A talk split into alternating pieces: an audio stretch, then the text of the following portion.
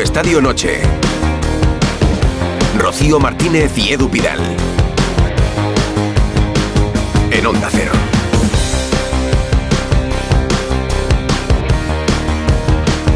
Buenas noches. Buenas noches. Oye, que Rafa La Torre nos ha llamado Dream Team. A mí eso mm, me- me- es que estoy muy nervioso ahora No, mismo. Qué es- responsabilidad, Es qué que a- responsabilidad. A, la torre se, le, Pero- co- se le cortó la conexión con Chapu, no sabía cómo terminar y no se le ocurrió. Pero tenemos un Dream Team por aquí hoy Sí, muchas cosas que contar, ¿eh? Hoy estamos acompañados porque ha sido un gran jueves, al menos un jueves con muchas noticias. Para empezar, con buen sabor de, boca en la Europa League. Muy bueno, muy bueno. Ganó el Villarreal Bueno, con bueno. remontada. Pero remontada en extremis, ¿eh? En el 82 y en el 86 han marcado Alex Baena y Sorloz. Así que, pues oye, sigue muy bien. El Villarreal ha sufrido, pero oye, esto pues al Para mí, final lo Pacheta sigue en la cuerda floja porque a pesar de la victoria, el partido no ha sido bueno. pesadito estás con eso. No, ¿eh? no, si no es pesadito, te lo cuenta Víctor Franch en un momento en Villarreal. El domingo reciben, reciben, no, visitan al Atlético de Madrid y el Villarreal, el Villarreal no está en su mejor momento. Ya ha ganado el Betis, 4-1, este sí, con buenas sensaciones, con goles, con la gente pasándoselo bien y con el regreso de Fekir.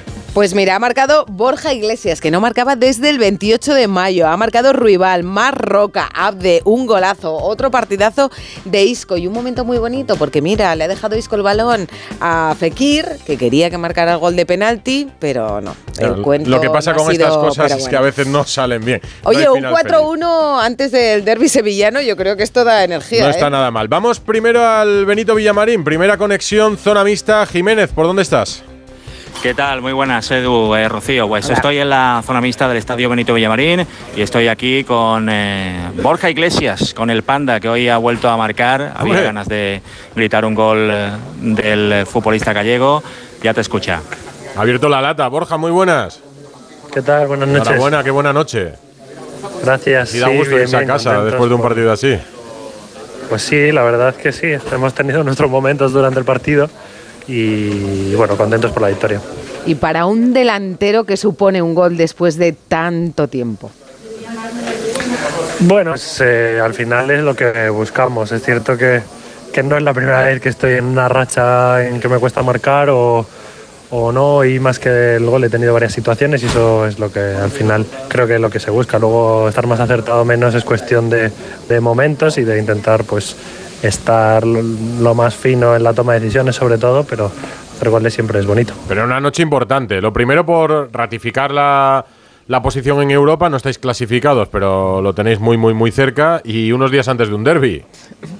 Sí, eh, bien, creo que la- lo- el tema de, de la clasificación pues era lo que nos preocupaba hoy, intentar mantener esa distancia y el liderato del grupo y luego pues intentar eh, conseguir cerrarlo en los próximos partidos, pero eh, a partir de mañana ya pensaremos en, en lo que viene el domingo. Hombre, ni un poquito habéis hablado ya en el vestuario del derby. Mm, yo no, y no he escuchado a nadie, la verdad, eh, hablar sobre el derby. Al final, creo que desde fuera se vive con una intensidad mayor y cuando te encuentras a la gente lo notas, pero al final creo que centrarnos demasiado en el domingo teniendo el partido de hoy tampoco era muy positivo. No, pero ahora, ahora ya podemos, ahora ya podemos. Tú ya sabes que eso son más de tres puntos, ¿no? ¿O no? Sí, eh, por, por la importancia emocional que tiene.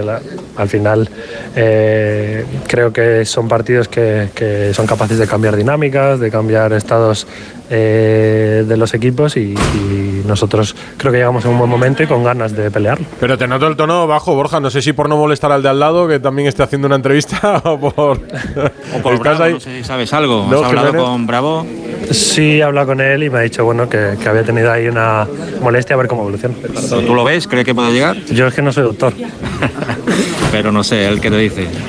él, creo que él creo que tampoco es doctor. Al final, pues vamos a ver cómo va la evolución de aquí al domingo y estoy seguro que Claudio eh, va a intentar estar lo mejor posible y a partir de ahí ya decidirá el míster, él y, y el cuerpo médico, supongo. Hemos visto una imagen muy bonita del partido, ¿no? Cuando Isco le ha cedido el balón a, a Fekir para que lo tirara, que viene de una lesión muy larga. Una pena, ¿no? Ahí Sí, una pena porque nos hubiese gustado a todos, sobre todo a él, yo creo.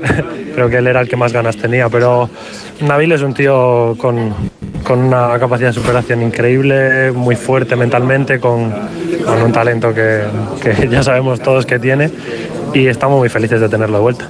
Se habrán alegrado mucho por ti también tus compañeros, ¿no? Porque para un delantero no sé si esto es como descorchar la botella, ¿no? Cuando entra el primero ya, después igual Sí, vienen sí. muchos más. Sí, mis compañeros tienen tantas ganas como yo de, de- de disfrutar de mis goles también, pero bueno, estos son momentos y hay que vivirlos también. Pues nada, Borja. eh, enhorabuena por el gol, por la victoria y suerte el fin de semana. Y muchas gracias Muchas por esta gracias charlita que nos ha encantado y nos alegramos Un mucho de... Jiménez, ahora nos Gracias, cuentas lo que dice Pellegrini sobre Claudio Bravo. A ver si dice un poquito más de lo que nos cuenta Borja, ¿vale? Perfecto, ahora te cuento. Co- Ahora volvemos al Benito Villamarín después de la victoria del Betis, sobre todo porque nos interesa saber qué va a pasar con Claudio Bravo de cara al derby sevillano de este fin de semana. Ahí se van a centrar nombre, todas las nombre, miradas. Vamos ya, vamos ya al nombre. Edu El Pidal, nombre el nombre del día es el Cholo Simeone y la cifra 2027, que hoy, hoy se ha hecho la ceremonia. Y pues mira, ha sido, iba a decir una entrevista, no ha sido una entrevista, ha sido una charla, ver, ¿no? no- ¿no? se la ha hecho un periodista, sino el jefe. Sí. El jefe ha estado charlando con el Cholo Simeone. Eh, veo aquí caras atléticas que eh, seguro que No, se han emocionado bueno, escuchando algunas partes. Para empezar, no ha sido una sorpresa porque veníamos contando en los últimos días en Onda Cero que la eh, renovación, la ampliación del contrato del Cholo Simeone estaba prácticamente hecha, acordada y que en unos días el club lo iba a anunciar. Nos recuerda a aquel momento, diciembre de 2011, cuando destituyen a Gregorio Manzano, anuncia la llegada de Simeone y debuta en enero de 2012. Si cumple este contrato, Simeone estará 15 temporadas Más, sí, más de 15 en el años. Atlético de Madrid. Más de 15 años. Cuando hay, el- hay matrimonios cuando el- que duran menos. Cuando el, Cholo llegó a- cuando el Cholo llegó al Atleti, Ferguson entrenaba todavía al Manchester United. Ferguson estuvo 27 años. Desde que se fue Ferguson, el Manchester ha tenido 8 entrenadores por el momento, porque van camino del noveno. Y en el Atleti solo ha estado Simeone. Bueno, eh, digamos Que en el Atlético eso había pasado antes Sí, de antes del. Cholo lo han definido como una como una montaña Pues- montaña pues- rosa. Se ha emocionado y todo en esa charla, Pa- ¿eh? Lo, lo que tú El dices, Cholo. para mí, más que el anuncio de la ampliación, que estaba cantado, es esa charla que recomiendo en la página web del Atlético de Madrid. Me parece una gran idea que ha tenido un gran resultado. La charla entre Miguel Ángel Gil y el Cholo Simeone. La verdad es que es deliciosa porque cuenta Simeone cosas que nunca había contado y recuerda momentos especialmente emotivos para él, como una visita a Buenos Aires. Ahora lo contamos, pero si quieres, Sí, ha habido otra renovación, por cierto, Valverde. Sí, la de ¿no? Valverde. Esa también estaba Esta cantada. también ya la había cantada y contada y, contada contada. también, bueno, pues Cero. Valverde 2029 y de todo esto vamos a hablar estamos bien rodeados. ¿Con Dale, quién? Frasquet. Rocío Martínez y Edu Pidal. Radio Estadio Noche. Si quieres puedes empezar de izquierda a derecha, te das una vuelta entera y no hay sitios libres. No, me, me hace gracia las caras que pone la gente cuando Cuando escuchan escucha la voz Matías. de Matías y la música de Piratas del Caribe, Susana. Yo me cuadro con Don Exacto, Matías Prats. exacto. Buenas noches. Que está aquí, está aquí, ¿eh? Sí, sí. De cuerpo presente. Ricardo Ricardo. Buenas noches. sí, te ríes, te ríes mucho. Sí, sí, me encanta, me encanta. Y además ver esta mesa ahora mismo como estamos todos, una maravilla. Habéis formado, os habéis puesto en una banda juntos, equipo Movistar Movistar, Team. Onda Cero. Movistar Team y Onda Cero. Todo Al otro lado del cuadrilátero saca? tenemos Alberto López Bravo. Hola Rocío, muy buenas a todos. Vamos a saludar a Esteban, que, Que está está, en también. Este está mejor que nosotros. Asturias, Hola que Esteban. Seguro que tiene alguna historia con el Cholo que contar, ¿no, Esteban? ¿Qué tal? Buenas noches. Mira, estaba pensando en el Cholo ¿Ves? cuando llegó, fíjate. eh, Yo estaba- No, estaba en Almería, pero me estaba acordando de Borja Iglesias, que, que estaba en el Celta B cuando yo estoy en el Oviedo y juego contra él. O sea, mi primer recuerdo o cuando veo jugar a Borja Iglesias en el Celta B, fíjate tú, lo que evoluciona un, un futbolista, ¿eh? Y están aquí nuestros hombres del Atleti, Jano Mori, Hugo Condés. ¿Qué tal? Muy buenas a todos. Hola, Qué importante, buenas ¿no? En el mundo rojiblanco. Muy importante. Me estaba acordando del primer día que entrenó Simeone cuando vino en 2011. ¿Y te acuerdas de eso? A puerta abierta Sí, en el me acuerdo, Vicente me acuerdo, Calderón. me acuerdo Porque es un entrenamiento. Sí, Fue a me puerta acuerdo- abierta en el Vicente Calderón y metieron 30.000 me personas. acuerdo- o sea que- No lo he contado nunca, lo voy a contar hoy. Me acuerdo que me dijo, ¿qué tal? ¿Cómo ves al equipo? Y le dije, esto es un desastre, mister. no podemos perder. El equipo encajaba goles a punta pala. Fue a Málaga, empató a cero y a partir de ahí, de mantener la, porte- la portería a cero, fue creciendo y fue haciendo lo que ha conseguido. Es hasta el ahora. que se acuerda de ti, ¿no? Con, con la, con la misma defensa, te acordarás de aquel partido con el Albacete de Copa, que es el Sí, último de sí, Gregorio Manzano, Manzano, efectivamente. que eran Juan Fran, Godín, Miranda y Felipe Luis. Y luego Sí. fíjate lo que fue esa defensa. Ahora vamos con Susana Agua, Ricardo Sierra, Esteban, Alberto López Freugo, Condés, Jano Mori. Estamos pendientes de Jiménez en el Villamarín y antes ha jugado el Villarreal con el Maccabi Haifa, ha jugado en Chipre y ha ganado. Víctor Franch, buenas noches. ¿Qué tal, Edu? Buenas noches. Una victoria que por lo menos sirve para coger oxígeno. Sí, sí, ha salvado la papeleta en los últimos minutos y se ha salvado de un papelón. Es así que es lo que ha estado a punto de hacer ante un equipo que hace más de un mes que fíjate que no entrenan todos juntos, que le faltaba gente importante y que está fuera de su país con la cabeza prácticamente en otra cosa, ¿no? Es verdad que hoy el Villarreal ha fallado ocasiones claras para ganar el partido, pero ha vuelto a ser un equipo muy endeble atrás, al que le falta espíritu, que no tiene muy claro a lo que juega y la primera ocasión del rival en el minuto 35 ha sido para que se adelanten, demostrando esa fragilidad del Villarreal y a partir de ahí una jugada que define perfectamente el momento del equipo. Ha fallado un penalti Sorlot, ha habido que repetirlo, lo ha vuelto a fallar Trigueros. Lo han arreglado en los últimos minutos, empataba Baena en el 82, Sorlot dio la vuelta en el 86 y en el 90 el Haifa ha fallado un gol a puerta vacía que hubiera sido ya el no va más. Pacheta que es consciente de que se juega el puesto posiblemente este domingo en el Metropolitano y yo tengo dudas de que siga incluso ganando, dice que el equipo está sufriendo y que no disfruta nada en el campo. Estamos sufriendo mucho, estamos sufriendo. El equipo no está disfrutando. Está sufriendo, está sufriendo, está sufriendo por obligación, porque tiene que hacer todo por obligación, tenemos que ganar por obligación. No, no, no, no. Solo vamos a ganar si hacemos lo que entrenamos y somos fieles a lo que hacemos. Esa es la manera y el mecanismo. Estamos demasiado apretados. Pues lo ha definido claramente, ¿no? Minuto de silencio hoy en el partido, eh, Franch. Pero no de todo el Sí. Villarreal. No de todos, no. Sí, no de todo, no. Ha sido, ha sido la imagen, ¿no? un minuto de silencio que organizaba la UEFA por las víctimas israelíes y se han quedado en el túnel de vestuarios, no han querido participar dos futbolistas del Villarreal, como es el caso de Ilya Sakomak y de Mandi, que han salido posteriormente. El Villarreal luego ha querido informar que ellos han hecho el minuto de silencio por todas las víctimas y no solo es por los del bando israelí. Digo, ¿Y digo bien que eh, Pacheta sigue en la cuerda floja o no? ¿O la victoria le da algo de aire? Sí, sí, ¿Sí? no, no. Yo, yo creo que hoy no cambiaba absolutamente nada y, bueno, no sé si la palabra es ultimátum, pero creo que se la juega este próximo domingo.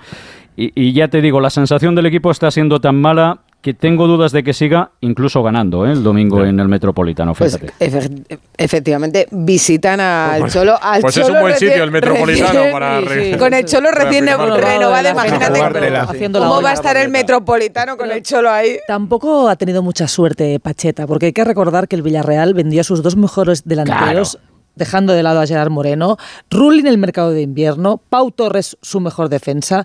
Yo estoy de acuerdo y a favor de las ventas. Hay que vender, claro que sí, pero luego es muy complicado. Es que la plantilla es mucho peor de lo que era la temporada Sí, pero pasada. ese problema ya lo tenía el Claro. anterior. Sí, sí. Eh, Y luego- que Pacheta, llega con la temporada empezada. Jolín, Pacheta no, no tiene suerte. Acordaros que la asciende Eso. con el Elche y él va a, contra Girona y el partido de vuelta que ascienden, él ya sabía que no iba a seguir en el Elche, aunque ascendieron como ascendieron al final, ¿no? Y ahora tengo la sensación, por lo que le escuché hoy, que va al Metropolitano sabiendo que es su último partido con, con el Villarreal. La sensación, ¿eh? Por cómo ves a los jugadores y, y su lenguaje corporal A ver, veces. el, el momento, desde luego, es el ideal para los clubes. Parón de El parón. selecciones y tiempo para trabajar. Claro. Eh, ya, pero cambiar otra vez de entrenador, al final es que vas a volver loca a la Pero plantilla. a- o además, sea, Sevilla. El Villarreal, que hasta hace muchos años era un club muy reflexivo y que aguantaba mucho los entrenadores, eso ha cambiado. Pero yo creo que la reflexión tiene que venir qué estamos haciendo con la plantilla, porque si ya no funcionó con Setién y no funcionará con Pacheta, a lo mejor el problema no es solo de entrenador. Claro, que tenga suerte el que venga también. ¿no? Claro. Recuerdo que es pionero en echar al entrenador, traer a otro y luego poner al que estaba antes del que trajeron. sí, sí. que lo hicieron con Calleja, y con Luis García Cierto. Plaza. Sí, señor. O sea, el Villarreal está un poco atado también por la situación económica, que sufren muchos clubes, también el submarino amarillo, que se ve obligado a vender. Es que no hay otra, no, No hay es una otra, pero, claro, pero luego. No es una decisión, o vende o, o no sigue. Ya, pero, echar entrenadores tampoco es barato de todas formas, ¿no? Ya, no es una estrategia económica tampoco Allá. suelen tener dos opciones, que es echar a toda la plantilla. Ya, o que eso al sale más caro, la verdad No, que y, ha apostado caro. muy fuerte por la cantera, porque las infraestructuras Sí. que tiene y la ciudad deportiva y todo de, de cara al futuro. Y al final, pero mira, uno que te llega como Pau Torres, al final le terminas vendiendo, ¿no? Porque al Mm. final es que no te queda otra, no, no, no tiene más remedio. Pero es una claro, situación complicada, pero es, pero es verdad que ha dado un giro eh, radical en los últimos años. Yo, yo creo que después desde el descenso, como cuando volvieron a ascender, ahí, ahí ya no, no tenían ese equilibrio y no tenían esa paciencia que Bueno, la tuvieron. tuvieron con una Emery, históricamente, que yo ¿no? creo que es Sí. el técnico pero el que bueno, marcaron la claro, diferencia de evidentemente, alguna sí, sí, manera. Sí, sí, claro, el nivel que tenía Emery. Claro. Pues vemos estos y días. se fue de un día para otro. Sí. Sí, Venga, hasta luego. Él, claro. Tenemos días por delante y tiene Pacheta al Atlético de Madrid en el Metropolitano. A tope nada. ahí con Pacheta. Abrazo, Franch. Sí, mira, simplemente una cosa, Dime. porque es un peso pesado y un tipo al que hay que escuchar siempre. ¿eh? Eh, Reina ha dicho después del partido que hay compañeros que están por debajo del nivel y que esto no es aceptable, que lo va a acabar pagando Pacheta y que están en deuda con él porque la culpa es única y exclusivamente de los jugadores. Ha por- sido re- duro, contundente y es un tipo que pesa. ¿eh? en ese Pero ¿sabes vestuario. por qué lo dice? Caliente. Sí, pero ¿sabes por qué lo dice? Porque sabe que viene al Metropolitano casi de despedida. Esto sucede con algunos entrenadores. Yo recuerdo a, yo qué sé, eh, Solari en Valladolid. Solari viajó a Valladolid sabiendo que no iba a seguir Bueno, siendo entrenador del Real El Madrid. último caso es Lopetegui, en el- en el Lopetegui Sevilla, también. cuando se marchó del Sevilla, que ya sabía que estaba... Ah, sí, ese último partido, ¿verdad? Sí, sí, sí. Pero, pero Reina es valiente porque señala al vestuario. O sea, la culpa no la tiene, Tiene Pacheta, ¿eh? La tenemos nosotros. Hay jugadores que han sido clave estos últimos años, como Albiol, por edad, que es lógico, o Parejo, que- Que, están fatal. Abrazo, Franz. Venga, hasta luego. Por enlazar el Villarreal y el Betis, cerramos en el Villamarín. ¿Se sabe algo más de Claudio Bravo Jiménez? Bueno, pues le hemos preguntado a Pellegrini en la eh, sala de prensa, está compareciendo y ha comentado que hay que esperar a mañana, que van a esperar la decisión del médico, a ver qué les dice, pero bueno, hemos visto ya eh, la cara de Bravo al final del partido, el vendaje con el que ha salido, los problemas en los isquiotibiales, yo creo que se ha roto y, veo muy, muy complicado que vaya a llegar eh, al próximo domingo. Recordemos que Ruiz Silva está lesionado también, o sea que seguramente, salvo milagro, se va a presentar el Betis en el derby del Sánchez Pizjuán con el tercer portero, con el joven eh, Fran Vieites, al que ya le tocó una papeleta en Montjuic contra el Barça y se tragó eh, tres goles, bueno, se tragó que, que fue Sí, el sí. portero en los tres de los goles del Barça. Y ahora, pues eh, la papeleta va a ser importante. Además, Pesela también se ha retirado con una sobrecarga, lo ha comentado eh, Pellegrini, pero se espera que pueda estar porque el Betis también está bastante cortito de centrales. Bueno, es que por mucho que, que haya dicho Borja Iglesias, ¿no? que no es doctor y Claudio Bravo tampoco, la cara de Claudio Bravo yo creo La que denotaba de partido, bastante sí. preocupación Y los futbolistas conocen bastante bien su No, cuerpo. Y Rocío, que el- los antecedentes de Claudio Bravo en lesiones musculares son tremendos. Se- muchos partidos se pierde. Y, y él decía, no sé si viste el, postpartido, él decía a todo el mundo, sí, sí, como que le había dado, ¿sabes? Pero si le han, ido a abrazar, le han ido a abrazar todos, o Acaba de como a consolar. Y Pellegrini también. Por cierto, ¿ha dicho algo del derby Pellegrini o él tampoco habla del derby? Ha dicho que ya a partir de ahora a preparar el derby. Muy bien, Pero muy bien. lo que colea en el ambiente está claro, Durísimo, es el tema ¿eh? de, de la portería que preocupa muchísimo y la gente se ha marchado con cara de circunstancia a pesar de la goleada. Mira, el Betis como el Madrid, sin Ruiz Silva y sin Claudio Bravo, con lesiones menos importantes, el Madrid cierto. tiene que jugar sin Kepa y sin Courtois estos próximos partidos. Por Dime, cierto, que ya, ya os digo que el Betis eh, está tanteando a, a De Gea. Se ha hablado de la posibilidad ¿A de, incorporarlo en el mercado de invierno. Sí, De Gea. Y ya hay algunos que dicen que. Bueno, está lo sorprendente es que esté en su casa con los brazos cruzados. Pues a mí me dicen que tranquilísimo. Sí. A mí me dicen, Jiménez, que está tranquilísimo en su casa, disfrutando como nunca de la familia, no, trabajando, preparándose, pero que no está ni mucho menos estresado sin equipo. ¿eh? Está un poquito enfadado con el Manchester United. Eso sí, Que le eso sí, prometió eso es una cosa, cosa. y cuando fue a renovar. Se marchó a tiempo, ¿eh? dije, Porque no, madre ahora mía. La mitad de la mitad. Y dijo, hombre, por favor, ya está bien, ¿no? Pues sí. Eh, abrazo, Jiménez. Un abrazo. Hasta Pues luego. nada, ya situamos los marcadores de los españoles. Victoria del Villarreal, victoria del Betis. Vamos ya con el Cholo, ¿no? Vamos con el Simeone. Cholo. Yo decía, Jano, que la charla me parece deliciosa, porque Simeone ha estado sincero, como están las entrevistas, como no están las ruedas de prensa, que es absolutamente todo lo contrario. Mejor eh, Menos, hacer cuando cualquier quiere, cosa. menos me- cuando quiere enviar un mensaje. ¿eh? Que, Sí, le- que da igual sí. que le preguntes por el tiempo, que te va a decir lo que él quiere decir. ¿Tú te has emocionado escuchándole? Eh, no. Conoce hace mucho, ¿no? A ver, no, es, es- A estas alturas. es muy habitual en Simeone hacer este tipo de. Por ejemplo, en la anterior renovación, Jano, acuérdate que hizo una en el auditorio del Metropolitano con su antiguo jefe de prensa, con Pepe Bajés, que le entrevistó. Fue una charla de una hora. Recuerdo el mítico asado argentino con Gustavo en su casa en Argentina, Sierra, que fue delicioso también. Es un tipo, Edu lo sabe, que le gusta hablar de fútbol. Más que la rueda de prensa, a él le gusta hablar de fútbol. Pero ha hablado el jefe Mira, tanto como él, ¿eh? Yo, yo recuerdo, por ejemplo, ha- hablaba Jano antes del entrenamiento. Yo recuerdo que él, en su primera pretemporada, él llega, eh, como decíamos, en, en diciembre de 2011, hace la temporada 2011-2012 que acaba ganando la, la Europa League. Europa League. Y esa misma pretemporada que se lleva al equipo 15 días a Los Ángeles de San Rafael, eh, recuerdo el primero o el segundo día, eh, Jano, que nos cita a los medios de comunicación que habitualmente cubríamos el entrenamiento y tiene un desayuno con nosotros de una hora para explicarnos cómo va a ser el planteamiento de la pretemporada, qué pretende tener del equipo, qué le falta en el equipo. Ese era el cholo cuando, cuando Eh, llegó un y que ahora, otros tiempos. Ahora ya no haces esas charlas, ¿no? Es un maravilloso conversador, o sea, en las conversaciones le encantan, pero las entrevistas las odia y es insufrible a veces. Eh, hay que decirlo. Hay Las algunas entrevistas postpartido. Se pone tenso. Y, y en la Se previa también. tenso, sí, veces en la previa. En las ruedas de prensa, eso no, no le gusta nada. Pero es verdad que en las conversaciones, como lo que tú decías El- ahora, el mejor Fuera del micrófono es, vamos. No, y que gana, gana las distancias Sí, cortas, ¿no? gana, gana. y sí. además es un caballero. Como las colonias. me saluda muchas veces, me da un beso en la mano. Es un caballero de estos antiguos. No, pero los mejores momentos con Simeone son los que no están cerca de ningún partido, ni antes ni después. Esos son los mejores momentos para hablar con Simeone. Pues se ha sentado Miguel Ángel Gil, al que la gente tampoco estará escucha- eh, eh, acostumbrada a Y en escuchar. el vestuario, además. Es que También es un me gran parece un puntazo lo que hecho escena. Gil. A leer Un últimamente. puntazo esta charla Usted entre no los es- dos, porque han hablado mucho más que con cualquiera de nosotros, entre ellos. No, pero eso no lo digas, Susana. No lo digas. No, hombre, Retira- no, lo que no sea costumbre, pero bueno, se ha abierto, lo- se ha abierto un canal. No, no, da igual, estamos muertos igual, que no pasa nada.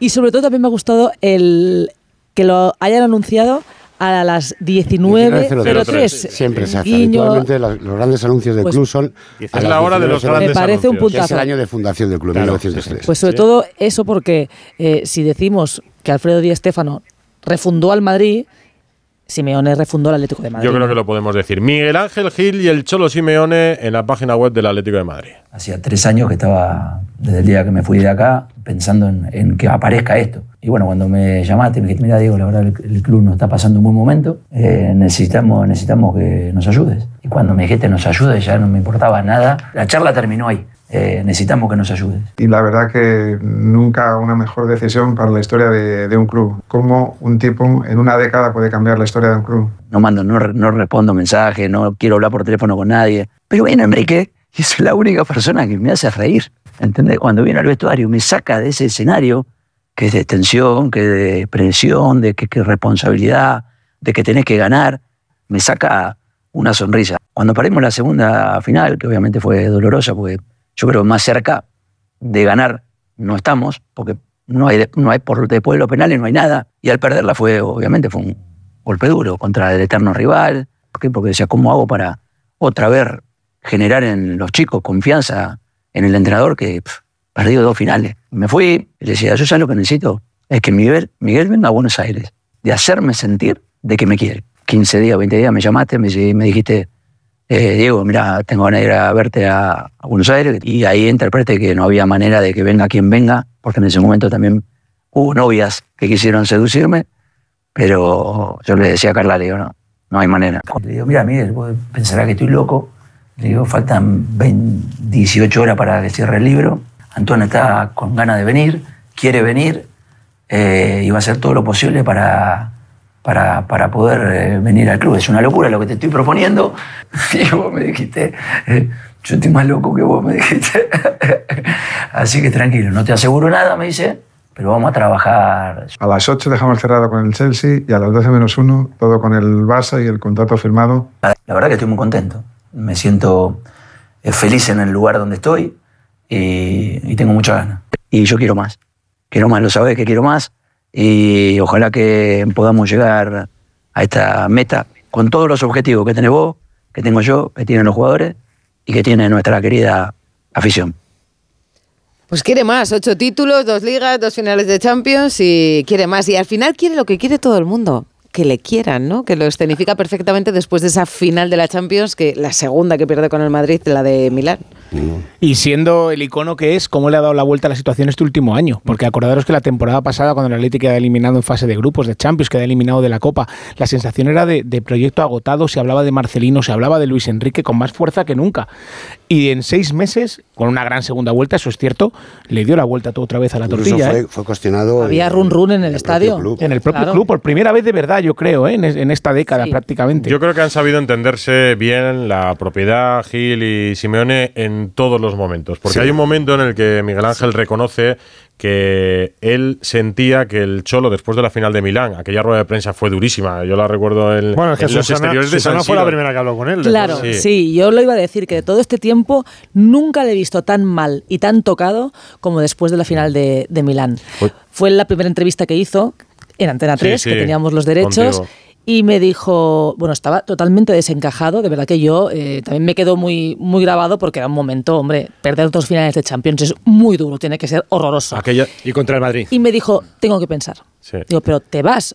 no lo sé, tengo que pensar ahora mismo, no sé qué va a hacer con mi vida, ¿no? Y lo vi muy tocado. Ahí sí que yo pensé que igual se A- marchaba. Aquella sala de prensa estaba en, superó una, eso ya. en, en una carpa en La los carpa exteriores de San sí. Siro, no estaba dentro En del San estadio. Siro, En eh. Amagó, aquel amagó paseo. con irse, pero Amagó, sí. mm, los que conocemos un poquito al Cholo sabemos que el Cholo nunca se va a ir en la derrota. Ya. Sí, pero, pero, Sí, pero pero en levanta un momento. vestuario Pues, después pues de aquel eso, paseo ¿eh? hasta la sala de Pues prensa. dos yo- veces, yo, eh, le dos re- finales recuerdo contra el Madrid, eh. como mirando al suelo desencajado en la rueda de prensa, no era ni él siquiera. no, no, no, y Miguel. Ángel dice en esta charla: Yo sentía que el Cholo necesitaba guardar luto. El duelo. no sí, podía llamarle al día siguiente y decirle, oye, quédate. Sabía que necesitaba un tiempo, que necesitaba, pues eso, guardar un duelo y después ponerme en contacto. Y a los 20 días es cuando le visitan Buenos Aires. Eso es porque le conocía también. Yo, yo me quedo con dos frases o dos extractos de la entrevista que, que para mí dicen mucho, ¿no? Primero, ¿de dónde vienen? No hay que olvidar de dónde viene el Atlético Madrid cuando el Cholo coge. porque muchas veces, cuando los resultados no llegan, decimos, es que es el mejor pagado del mundo ya. ¿Cuánto valía el Atlético Madrid año 2011? ¿Cuánto vale hoy?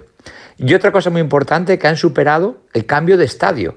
Normalmente, cuando cambias de estadio, mm, jaula nueva, pájaro muerto, normalmente. Hombre, Bueno, pues el Arsenal Madrid- se endeudó, por ejemplo, en el cambio de Claro, estadio. y- Pero, pero el Atlético Madrid no ha bajado su rendimiento deportivo. O sea, eh, el pájaro no ha echado de menos la, la jaula antigua. Y eso es muy importante, ¿no? Que, que has hecho de Metropolitano eh, otro fortín deportivo. Incluso creo que se está ya generando el ruido que había en el, en el antiguo Calderón. Mira, Esteban, tengo dos datos aquí apuntados de lo que era, bueno, todos sabemos lo que era el Atlético de Madrid antes de llegar al Simeone y lo que es el Atlético de Madrid desde que está Simeone entrenando, pero hay dos datos que a mí me llaman mucho la atención. Uno es que eh, Simeone eh, en estos años que lleva en el Atlético de Madrid ha sufrido 20 derrotas en casa, en 12 años que lleva entrenando 20 derrotas en casa. Esas derrotas son las que Sí, sí, había son las que había sufrido en los tres años anteriores a Simeone, no en 12, en tres. Había sufrido 20 derrotas en casa, bueno, pues estos 12 años, 20 derrotas en casa.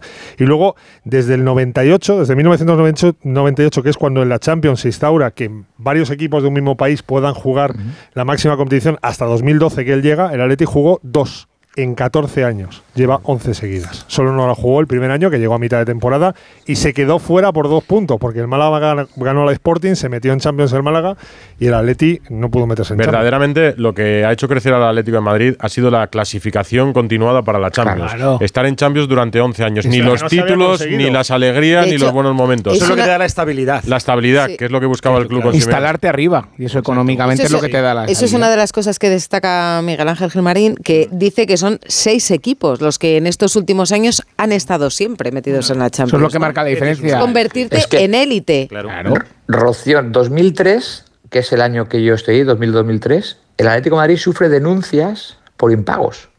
No olvidemos, eh, seguramente no os acordéis, pero hasta última hora eh, Sergi Barjuan eh, estaba sin cobrar y el último día no se sabía si el Atlético de Madrid iba a poder jugar en primera o lo iban a descender porque había impagos. 2003, no hace tanto, el centenario del Atlético de Madrid, quiero decir. Años después, pues fichas a Griezmann, fichas lo que prácticamente quieres porque vas con la chequera eh, con dinero ¿no? en el bolsillo. Estamos hablando de la ampliación del contrato del Cholo Simeone con el Atlético de Madrid hasta el año 2027. Vamos a conocer cómo ha sido esta última semana la negociación punto por punto y escuchamos a la gente del Atleti. ¿Qué piensan los colchoneros? Radio Estadio Noche. Rocío Martínez y Edu Pidal. Radio Estadio Noche. Rocío Martínez y Edu Pidal. Por supuesto, el mejor de la historia del Atlético de Madrid y de España y del mundo entero. Ole, ole, ole, Cholo Simeone. 608038447 arroba Radio Estadio Eso es, un- N. eso es casi, casi un canto himno. ¿Va mucho ¿no? sobre el Cholo que Ana? Es que en un día como hoy pues hemos preguntado eso, si Simeone es el mejor entrenador de la historia del Atlético de Madrid. Para el 73% de los votantes sí, el 27% de los votantes dice que no. Y es que es cierto que mucha gente opina que Simeone es el mejor, pero hay otra mucha gente que también se acuerda de Luis Aragonés. Al que ha superado en partidos ya. Es que yo creo que no hay un entrenador tan identificado como él en el Atleti, porque tú piensas Ferguson, Mm. lo decías, Bob Paisley en el Liverpool, pero es que ni Johan Cruyff estuvo tantos años como Simeone en el En, el fútbol español, hablo de memoria, a lo mejor hay alguno más. Miguel Muñoz. del 59 al 74 en el Madrid. Mm. Y ahora, si el Cholo cumpliera, eh, llegase al 2027, 16, un año más que Miguel Muñoz. Le sería. superaría, ¿no? Le superaría un año. Claro. Sí, o habría que mirar los meses, pero ahí va a andar. sí, Sí, sí. supera. 15 sí. años en el Atlético de Madrid. Es que es mucho decir. Eh, además eso, claro. Sí, ¿de dónde venía? además, de viene este club. Y además es que la pregunta es clave. ¿Quién es la estrella del Atlético de Madrid? ¿Quién es el líder? Es él. Sí, sí. Mm. Es que si piensas desde que llegó Gil en el año 87, que hubo temporadas en las que llegó a tener siete entrenadores, ya. seis o siete Ah, mira, entrenadores. en, en esta charla, en esta charla hablan, hablan de Jesús Gil. Claro, es dice- que es tremendo y eso, dice, ¿eh? Bueno, Mi padre no hubiera si durado tanto. Con su paciencia. No, sé si esto en un calentón, incluso al Cholo se lo había Porque cepillado. pero para estar- Seguro, ¿eh? Para estar tantos años ha sido necesario y es necesario superar diferentes malos momentos del equipo, de la clasificación, de las eliminaciones y también momentos personales, de las relaciones personales en la profesión. Es decir, Simeone ha cambiado de segundo entrenador, Simeone ha cambiado de ayudante, Simeone ha cambiado de jefe de prensa, Simeone ha vivido también una evolución natural. Simeone conoció a su mujer siendo eh, entrenador del Atlético de Madrid, con la que ya tiene varias hijas. Yo recuerdo una entrevista en el Calderón, antes de la final de Lisboa, cuando el Atleti había ganado la Liga, hacemos un programa por la noche en el banquillo del Calderón. Todavía no había ganado la liga, pero estaba a punto. Estaba la gente haciendo cola en la calle Para comprar las de la final. entradas de la final de Lisboa. La gente acampada en la calle. Y esa noche hicimos la- el programa con Simeón allí. Y esa noche es la noche que él viene por primera vez con su mujer a. Dice, no, no hables de ella, que la gente todavía no sabe. Bueno, pues muchos años después la gente ya sabe perfectamente quién es una- Carla Pereira. una De hecho, ha estado, ha estado ella Muy y normal. las dos niñas pequeñas. Francesca y Valentina. Exacto, sabes que son monísimas. ¿Cuál es más guapa de las dos? Son es una pasada. Ya han estado en la Ya le dijo una vez que se parecían a la madre y me dijo que no. Estuvieron allí. Sí, el Cholo que no, que son sus documental ojos. también. El documental. También El estuvieron. documental es muy recomendable. Pero bueno, yo creo- es muy chulo. Sí. ¿Cómo, cómo- cómo ha sido, La cómo ha sido el, sería el proceso? La no renovación de Claro. Simeone. O sea, estaba más que esperada esta noticia. Se ha producido en el día de hoy, por cierto, que nos ha cogido a todos eh, a contrapié, porque estaba pensado y preparado para anunciarse en el próximo parón de liga. Por eso tú descansabas hoy y te has levantado claro, el descanso. Pero por una cuestión personal que no tiene mucha importancia y no voy a contar ahora, ya la contaré más adelante, se ha decidido contar hoy porque eh, no va a poder ser en aquel momento porque Simeone tiene un compromiso personal. Hmm. Lo dejamos ahí. Ay, Entonces, ahora nos vas a dejar No, ahí, no, no, no, ¿eh? nada, no nada extraño. Entonces se ha decidido hacerlo hoy. Esto se fraguó antes del verano. Miguel Ángel Gil eh, llama a Simeone y le dice, quiero que sigas, justo a principios de verano. Y Simeone le dice, yo quiero seguir. Bueno, pues ya hablaremos. Hace una semana y es jueves. El jueves pasado se llegó al acuerdo definitivo, por más que Simeone en la rueda de prensa antes de Las Palmas y antes del Celtic diga Celtic, Las Palmas, no quiero saber nada, ya estaba todo acordado. Se ha firmado esta mañana. Son esos tres años. El Cholo quería dos, el Club tres. Yo creo que la cifra no es baladí, está hecha muy pensada. No querían un contrato corto ni tampoco demasiado largo. Y además creo que estos tres años, no sé por qué me da, va a ser el periodo en el que al final pues puede que se marchen todos, ¿no? Claro. Todos juntos. Mm. Yo lo dejo ahí. Sí, que se marche Miguel Ángel Gil, que venda, que si se marcha Claro. Simeone aprovechen Ya para ha la venta del club. un kilito al mes. No, ha rebajado bastante. Mira, eh, Simeone ganaba muchísimo dinero, ya lo sabéis todos, hablaba de que si Guardiola, tal cual. A esto a la gente le interesa mucho lo de la pasta. Simeone se bajó después de, No de sé la qué. pandemia. El contrato estaba cobrando hasta ahora 16 millones y medio, hablamos de neto, ¿eh? 16 millones y medio limpios. Eh, me cuentan que al darle tres años, él también ha hecho una rebaja. Difiere la cantidad. Sí, eh, a ver, a mí me hablan de 12 millones netos al año más variables. Varia- variables que pueden ser. No va desnudo. Fácilmente Pero puede pagar agua. Champions. Clasificarse para la Champions, etcétera, y a lo mejor se puede poner en 14. Pero, son tres años. Y hay que hacer un esfuerzo. Por ejemplo, ahora el próximo que va a renovar, ya lo digo, es Coque.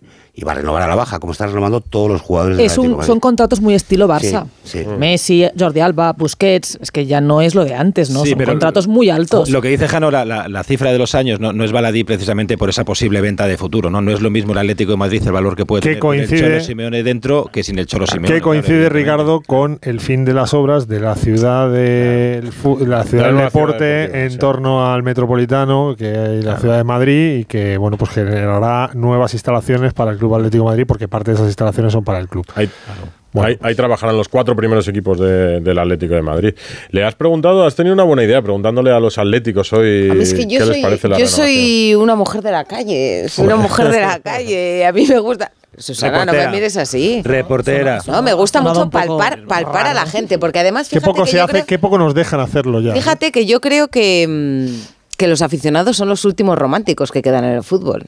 Yo ayer veía a los del Benfica tirar bengalas y me acordé cuando Edu Pidal se metía en la grada del Calderón ahí, a, lo- a los aficionados del de Madrid que le caían bengalas. Digo, Sí, qué poco nos dejan hacer estas años cosas fue ya. aquel día, sí. Pues en esta, en esta cosa que tengo yo digo, ¿y los atléticos? ¿Los atléticos cómo viven este, este día? Pues vamos a oírles. Hola, soy Chechu, tengo 11 años y no me imagino al Atleti sin el Cholo. Nuestro himno reza derrochando coraje y corazón. Nadie como el Cholo Simeone, llevando nuestro orgullo, nuestra camiseta y defendiendo nuestros colores. Hola, soy Jorge, tengo 21 años y el único entrenador que yo recuerdo que haya tenido una etapa así gloriosa en el Atleti es Diego Pablo Simeone. Dios, Pablo Simeone, sigue con nosotros. Es lo más grande que nos podía pasar. Hasta 2027 me parece muy poco. 2037 debería ser el Cholo, el nuevo Alex Ferguson del Atleti. Un entrenador que nos ha dado absolutamente todo y al que le debemos la vida. El Cholo es Dios y Grisman mi profeta. Amo Cholo, vamos. Por tres años más. Gracias, Cholo.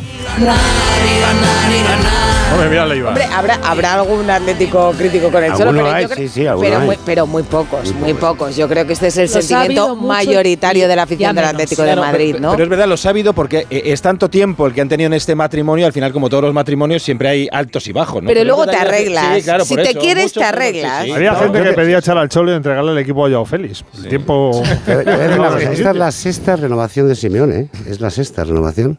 Además, Y el Cholo hace una cosa. Yo creo que Simeone, más que nada, más que los títulos, los ocho títulos que ha conseguido, más que la estabilidad que ha dado al club, el crecimiento económico y social, yo creo que lo más importante que ha hecho Simeone ha sido devolver al Atlético de Madrid el respeto. Un respeto que había perdido. Un equipo que era como un burgués venido a menos, ¿no? Ese que tenía fama, pero tenía títulos, pero no tenía dinero. No tenía como pegarse con los demás, no tenía como competir. ¿no? Y él ha conseguido que la gente vuelva a respetar al Atlético de Madrid como un club grande. Simeone venía a un club que no sé cuántos años llevaba, por ejemplo, sin ganarle un derby al Real Madrid.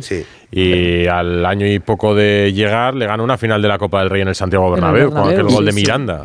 A partir de ahí, el, el Madrid ya no volvió a organizar una final en su estadio.